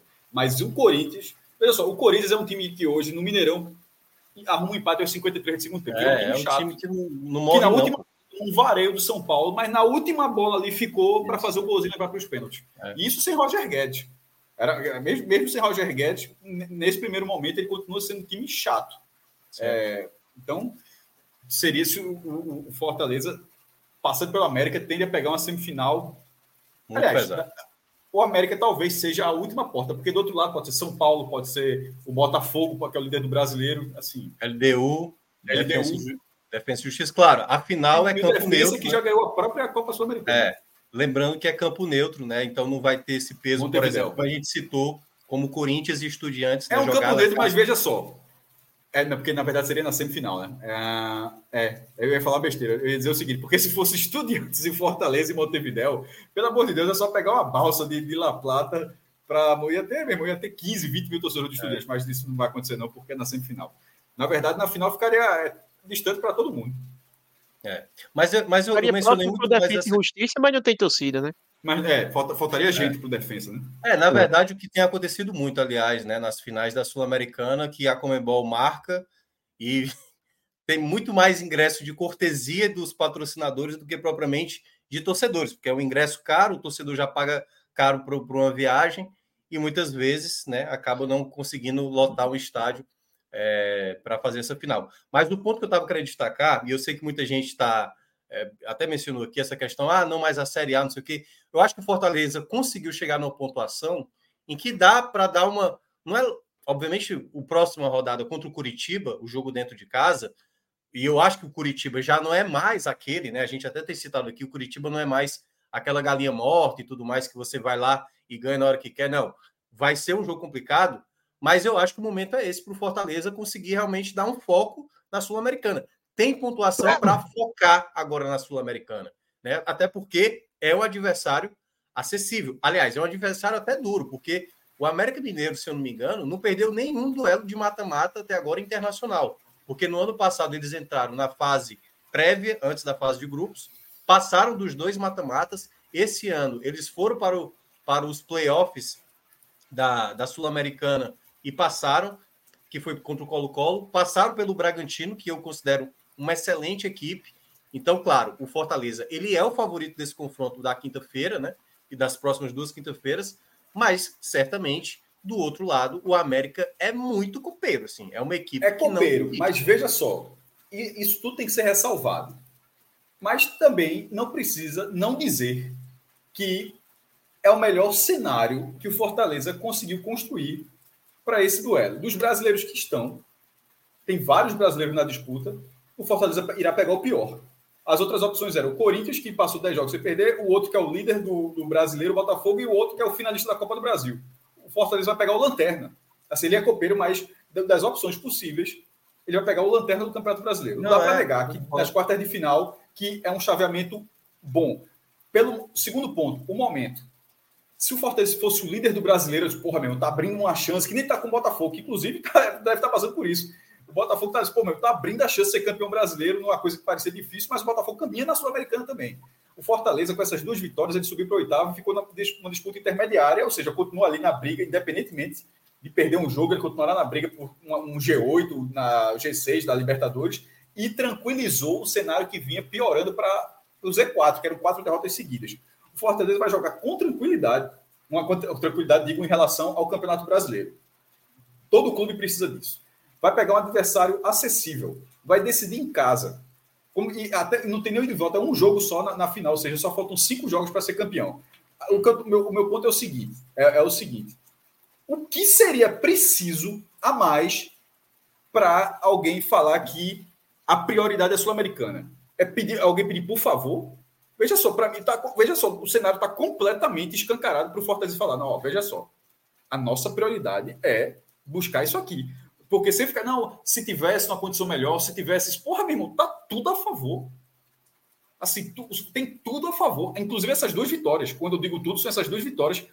A do Santos e essa, e essa primeira vez que ganhou do Beira Rio ganhou do Internacional. Se, é, porque na, quando foi no ano passado na Libertadores estava muito mal, não sei o que, priorizar. Lembra dessa conversa na, na, fase de grupos aí na Libertadores, tem que priorizar. Aí depois que foi para o mata-mata, contra o Estudiante de La Plata, inclusive. Aí jogou na Vera, foi eliminado, mas jogou na Vera. Mas era sempre botando terra, não porque o brasileiro, porque isso, não. Veja só, porque a quantidade de jogos nesse momento, assim, você tem que assumir. E eu não estou dizendo que as pessoas não estão fazendo isso, não estou dizendo para quem, para a pessoa que especificamente, não, mas se tivesse esse meu irmão, não tem. Abra o olho assim, enxergue. Está muito está muito na frente para o Fortaleza jogar com prioridade. Isso não significa que vai eliminar o América, que irá chegar à final, que será campeão. Não necessariamente. Mas que não tem como ficar melhor do que isso. Só, é. se, só, só, só, se for como existe na Argentina, quando os times estão na fase final, a, a Federação Argentina ela tira a data do cara. Só remarca o jogo do cara. Assim não acontece no Brasil, não. Só, se um argentino está nas finais, semifinal, final, esse time não joga no Campeonato Argentino. Só, tá pausa, bota o jogo mais para frente, que ele, a Federação Argentina trata como prioridade aquele clube ser campeão continental. No Brasil isso não acontece. Só, só é, é, era só se fizesse isso a CBF, ó, fica tranquilo que agora tu não vai jogar mais no brasileiro, é só enquanto tu estiver na Sul-Americana. Dentro do nosso cenário nacional, que isso não acontece, o cenário está muito favorável à Fortaleza. Não dá, não dá para dizer, não dá para colocar uma vírgulazinha, não. Para mim não tem nenhuma. Até como você falou, até vou fretar do clube vai fazer, pô. Assim, não tem Aliás, nem, não, time nem para em escala. Assim, o time tem até condição financeira, que é uma boa condição, para fazer um voo fretado para BH para jogar sem aperreio. A Sul-Americana deveria ser a prioridade, na minha opinião, a prioridade absoluta do Fortaleza, porque a chance de título é real. Ou, que, ou se não for, eventualmente, título, mas a chance de disputar a final, que seria o primeiro nordestino a disputar a final. E aí vai para um jogo único épico lá em é. Montevideo.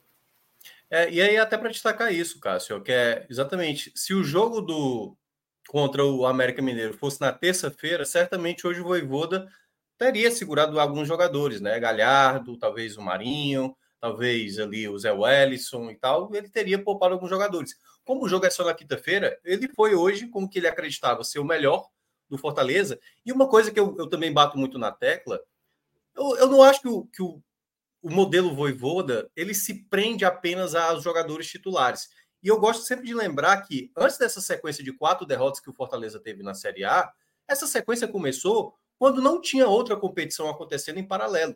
Foi até uma crítica que também apareceu de alguns torcedores, eu até me incluo em termos dessa crítica que o torcedor fazia, é, o Voivoda não girava tanto o elenco. E eu acho que o fato dele sempre girar o elenco, isso gera uma competitividade. Aí eu vou até trazer um, uma situação que aconteceu hoje no jogo, que eu não sei se tem a ver com essa troca, ou se tem a ver com uma coisa particular do desempenho dele dentro de campo, que no caso foi a saída do Marinho. Eu achei totalmente desnecessário a irritação que ele acabou ali sendo substituído. Não sei se era irritação porque ele estava mal, mas geralmente quando acontece esse tipo de coisa é porque ele não queria ter saído do jogo. Ele, como chegou agora, e já foi repassado isso para ele, o próprio Galhardo já falou: ó, não tem jogador com cadeira, cadeira cativa aqui, não. O jogador pode ser titular, e geralmente é assim que ele faz. Geralmente ele vai trocar essas peças durante o jogo. Geralmente ele troca todo o ataque. Cada partida do Fortaleza, ele vai mudando o centroavante, ele vai mudando os pontas, ele vai mudando o meia. Então é natural. Então esse comportamento do Marinho, se foi uma reclamação perante ao Voivoda, o Fortaleza já tem que é, ter uma conversa direta com o Marinho. Ó, Marinho, se você for incomodado com a substituição, aqui já esqueça que você vai ser substituído, você vai ficar no banco, você vai entrar como você entrou contra o Libertar e resolver a partida. Então, esse tipo de comportamento, se de fato foi uma insatisfação por conta da, da saída dele de campo, eu acho que o Marinho está totalmente errado por tudo que a gente fala para situações como essa, né? Uma falta de respeito com o próprio companheiro que estava entrando no lugar, que no caso era o Pikachu, e também com o próprio é, é, treinador, né? Que assim não tem nem não tem nem o que falar do Voivoda hoje, a relevância que ele tem é, no Fortaleza perante que tudo que ele já conquistou. Então esse contexto, né, do Marinho, eu espero que o Fortaleza converse com o atleta que se por acaso foi insatisfação por conta da substituição, que obviamente ele não repita esse tipo de comportamento,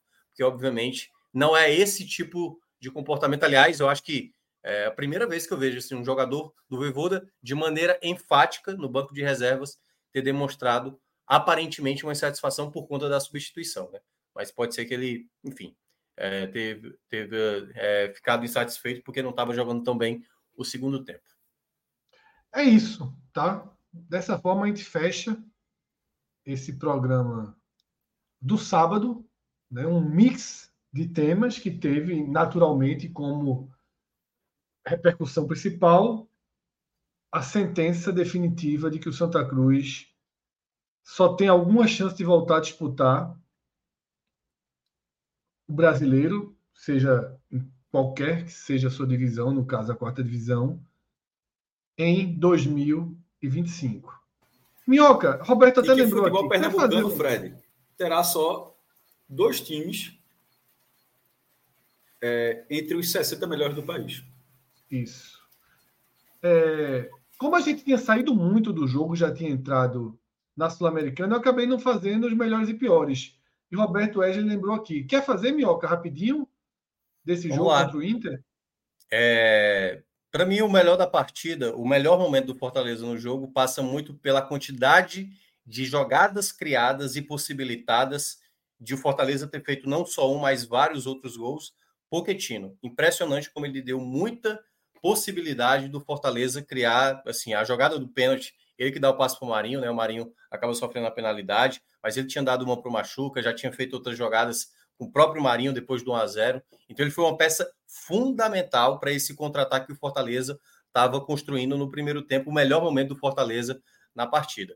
Ah, o segundo vai o Brits. O Brits foi um jogador, de novo, né? Uma coisa que chama muita atenção, um jogador muito firme. Acho que é uma peça que assim, Fortaleza renovou com ele recentemente. E eu acho que de todos os estrangeiros que já passaram pelo Fortaleza, pelo Fortaleza recentemente, ele indica que vai ser talvez, talvez o jogador mais próximo de uma idolatria até o futuro, assim. Ele é muito, muito, muito, sabe, aquele cara comprometido, joga de uma maneira impressionante, assim, é um leão dentro de campo, literalmente, às vezes, é, para fazer, literalmente não, né? Fazendo jus aí a, a literalmente do... nunca, né? É, é, é literalmente parece literalmente Mas, é, era Aquele Era bom, aquele, aquele, literalmente aquele japonês, lá que é o nome, o nome do clube, né? representando o clube, representando o clube. Mas em todo caso, uh, e o terceiro nome, né? Encarnando um leão dentro de campo. É, encarnando um leão. E o terceiro nome, eu vou colocar o nome do Machuca, é, que foi uma peça muito importante no primeiro tempo, que eu acho que Fortaleza foi, fez uma ótima aquisição de, de mercado, pagou caro para tê-lo, assim, né, foi, uma, foi uma compra Aliás, foi a maior compra né, do Fortaleza na sua história e ele vem mostrando muita qualidade. A grande dúvida é saber se ele vai ter condições ou não de seguir aí nas, nos próximos jogos por conta dela, dessa lesão que ele teve, o que pode ser uma baixa, mas bem importante do Fortaleza para esse próximo jogo, porque já não tem o Caleb, não tem o Machuca, e aí essa coisa do Guilherme tolerável nesse exato momento, ele já passa a ser um desespero, porque é o Guilherme como titular, não é o Guilherme saindo do banco para ajudar. É o Guilherme tentando resolver partida, então, um certo desespero. Eu acho que do lado negativo, o Benevenuto, é, eu acho que ele não está bem, assim, é, apesar dele ter ajudado bastante, mas ele correu muito risco durante o jogo ali de fazer uma penalidade. Acho que ele foi bem estabanado, algumas saídas de bola bem errada. Outro jogador também que não me agradou tanto, acho que o Zé Wellison fez uma partida um pouco abaixo do que ele vinha atuando nos últimos jogos. O Zé, eu acho que ele é, já fez partidas melhores das últimas que ele fez. acho que essa foi uma partida mais discreta. acho que ele teve uma dificuldade, principalmente no meio de campo. O Inter, sabe, vinha com muita liberdade pelo meio. E um terceiro, se eu vou citar, acho que o Bruno Pacheco teve algumas jogadas bem erradas, assim, sabe? Pacheco também, que não costuma errar tanto, hoje ele foi mais errático em algumas jogadas, tanto ali de saída de bola, que gerou um certo perigo. Acho que foi um jogador também que ficou um pouco abaixo. É isso, tá? Amanhã deixa eu só dar um, um último comentário aí, que eu, eu, acho que é um tema que a gente deve falar mais quando tiver o raio-x da rodada. Mas uhum. se esse Inter é alguém que dá para se ficar de olho ali na briga de baixo, né? Porque no Brasileirão ele já vai em oito jogos sem vencer. Depois pega o Flamengo. Não sei se, se ele é eliminado ali na Libertadores, pode gerar um efeito negativo. Eu acho que pode ser o contrário, Enfim. Arthur eu acho que a, a, Libertadores é acessível, ele pode continuar achando que vai se recuperar em qualquer na hora que quiser do brasileiro, porque eu acho que ele deve. Pode ser também. Porque na hora que ficar aí na Libertadores, ele volta só o foco do brasileiro. Talvez a Libertadores continue inebriando o time ainda, né? porque ele chegar na semifinal, então daqui a pouco resolve lá, mas de fato, para achar uma é. bolinha verde na sequência do Inter, é. tá demorando, viu? E o elenco do Inter é muito bom. Eu acho que por mais não, que. É óbvio que não é para estar tá aí. É, é. Porque assim, Como eu em 2016 até... também, né? É. Veja, o Inter não era time é. de ser rebaixado em 2016, não, é. e caiu. Pô. Então é isso, tá? Noite de sábado, meia-noite e um já, entrando na madrugada de domingo. Todos nós merecemos um tempinho ainda para ver um filme, para ver uma série, para curtir o restinho aí dessa noite agora madrugada acordados, porque nessa nesse domingo a gente tem transmissão do DLEP, tá? De Ceará e Ponte Preta, e logo na sequência a gente faz o raio-x da Série B, tá? Já que fecha a tão esperada e tão importante 24 rodada, porque agora, ao fim dessa 24, tirando os times que têm jogos atrasados, todos estarão com 12 jogos em casa, 12 jogos fora, e não por acaso, a tabela deu uma chatadinha, a classificação deu uma chatadinha, né, com o esporte perdendo. Um voinho gigante, voinho gigante. Viu, viu, Fred? Quarta-feira esses jogos atrasados vão acontecer, só lembrando. Vão acontecer, né? E é no meio da rodada, né? Porque a rodada começa na terça, né? 25 Isso. O que foi do gigante, Cássio? O voinho foi gigante. Segurou sim, o Juventude. Sim, sim, sim, sim. O Ituano, Além que é uma cidade né, dos, dos, monumentos gigantes, passou por cima do Criciúma. A turma ali de baixo, Criciúma e Juventude, o Ituano é o estraga-prazer, né? Do campeonato, né? Ele pega é. o time lá de cima e tira ponto. Meu amigo dizer isso tenha... às vésperas de sexta-feira. É, que é tenha foda. sido até hoje, né? cuidado, cuidado. E aí na segunda-feira. torcedor do Atlético na... Goianiense animado, viu? Muito é, torcedor total, do Atlético Goianiense animado. Total, total. Fato novo. Fato é novo. vitória agora, né? É vitória. É. Ceará, o Ceará vai tentar ir na cola amanhã. Então, nesse domingo a gente tem raio-x da Série B, tá? Na segunda, raio-x da série, da série A e uma grande geral da Série C, porque vai ter o jogo do São Bernardo contra o Ipiranga e a gente vai ter o cenário pronto para analisar essa essa série essa série C. E aí ao longo da semana tem Agamenon, tem quinta-feira o telecast de América e Fortaleza, tá? Sexta-feira Ituano Esporte, Esporte Ituano, e aí a gente já vai para o final de semana seguinte. A gente vai anunciando aí o nosso nossa programação, mas no final de semana seguinte a gente tem no sábado uma super programação aí para acompanhar a última rodada da Série C. E aí domingo também muitos jogos, né? Transmissão de Atlético Goianiense Vitória, esse jogo que Arthur acabou de falar aqui. Então é isso, tá? É, programação intensa, a gente vai tentar. Tu participa até quando? Veja só, eu participo até amanhã.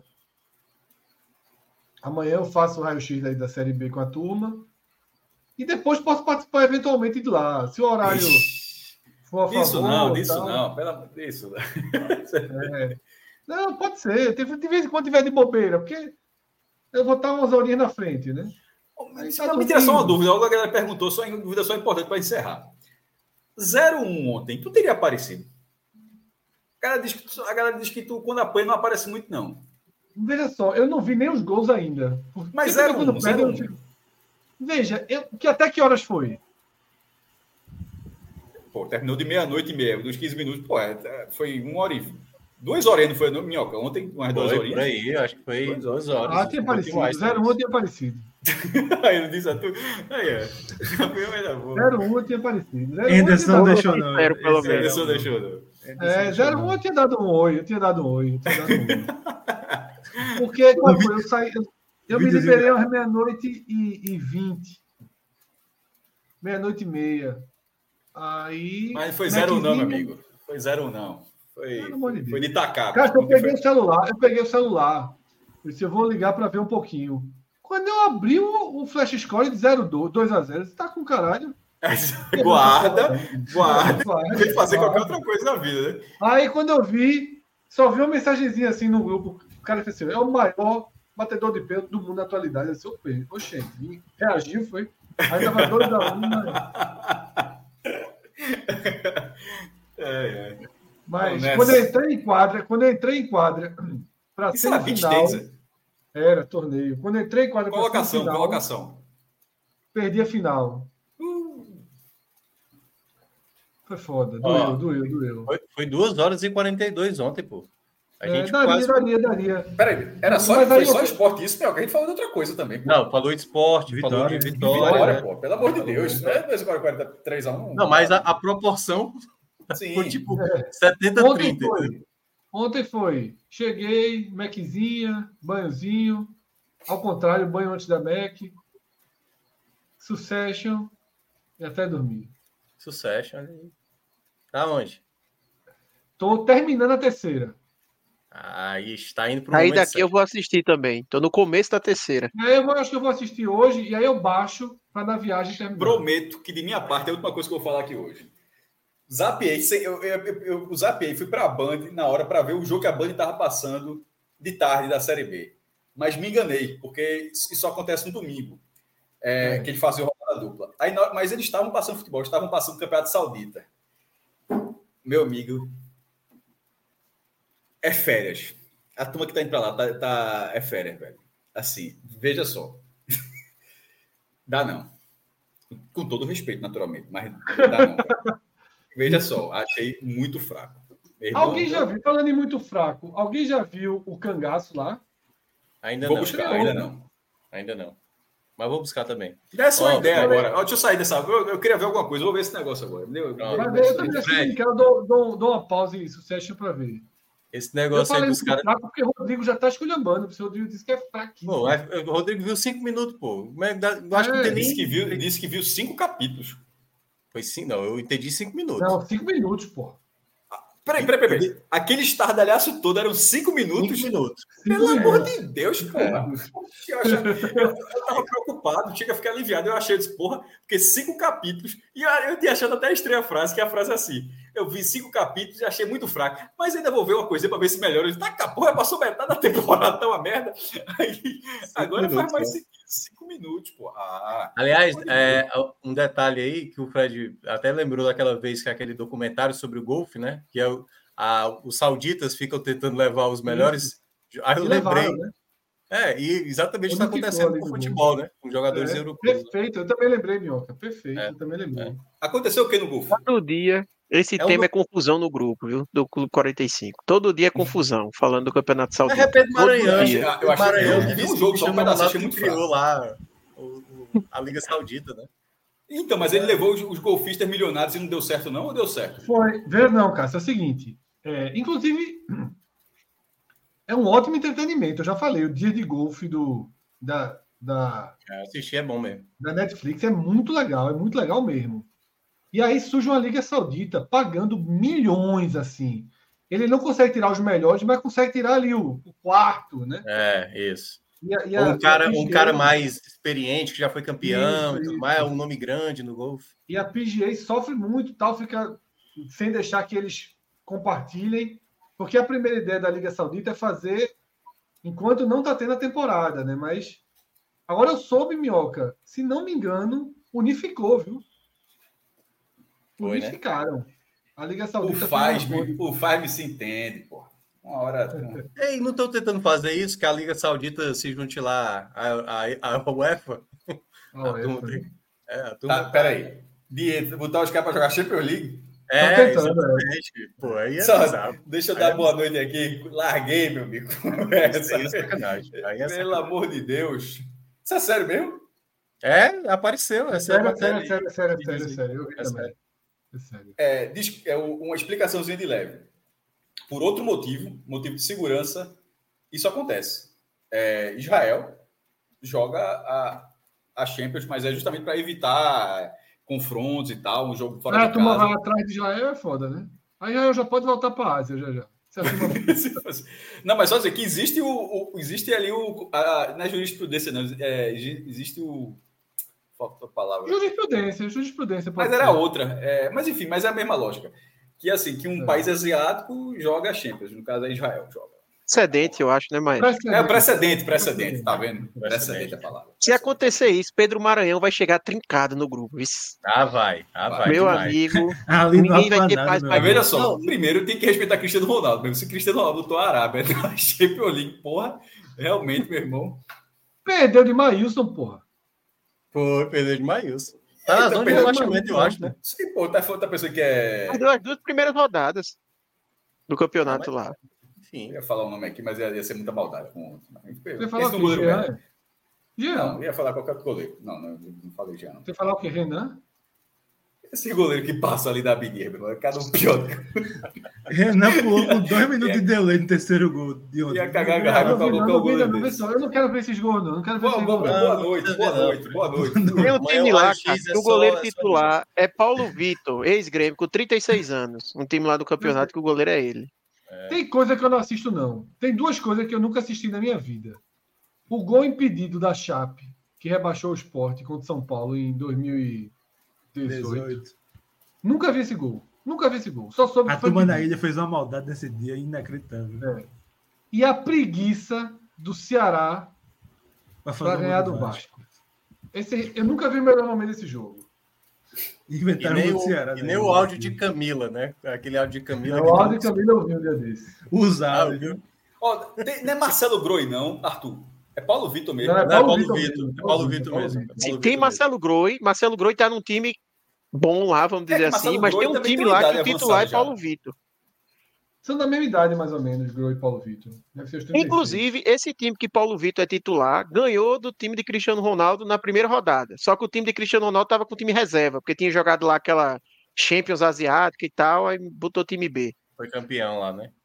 É, é isso. Daqui a dois anos a gente está comentando isso aqui regularmente. Possivelmente. Se tiver dando é, retorno... o tapete do Maranhão agora, ele já comenta, viu? É. Não, veja só. O... Se quiser botar um time desse aí para jogar Ariano ano que vem, tá ótimo. Ariano Suassuna. Pode, pode, não, seria um jogo bom. É isso. Fui. Embora fazer outra coisa da vida, né? Valeu, galera que tá aí no chat também com a gente até aqui. Galera que tá acompanhando. Tinha mais de 400 pessoas. Nem sei se ainda tem. Acho que é só a gente que não tem o que fazer sábado. Pelo amor de Deus. Vamos. A turma tá livre, a turma tá morta. É aqui, ó. É eu recebi um convite hoje. Eu recebi um convite hoje para ver o show do Gilberto Gil que tá rolando hoje aqui no Marina Park. Mas eu falei, não, eu tenho uma live para fazer. Eu também tava com vontade, não. Na prática, eu tava com vontade. É, eu já ia dizer isso, Mioca. Tu botou a culpa na live, mas tu não ia. Dependendo do contexto aí, o errado é tu. Eu não queria, não. É, eu não queria ir mesmo, não. É, essa é a verdade. É, minhoca, minhoca é, minhoca é caseiro. Demais. Marina Park, já fui a alguns shows aí. É, Festival de Verão, não, como é o nome? Festival Ceará Verão, né? Music, né? Ceará Music. Ceará Music, Ceará Music, Ceará Music. É. Meu irmão, eu tô vendo a hora de alguém servir aqui aquele munguzá do bacalhau de batata, meu irmão, que o cara não quer acabar não, já tá de manhã. Tá Rodrigo, acaba essa porra aí.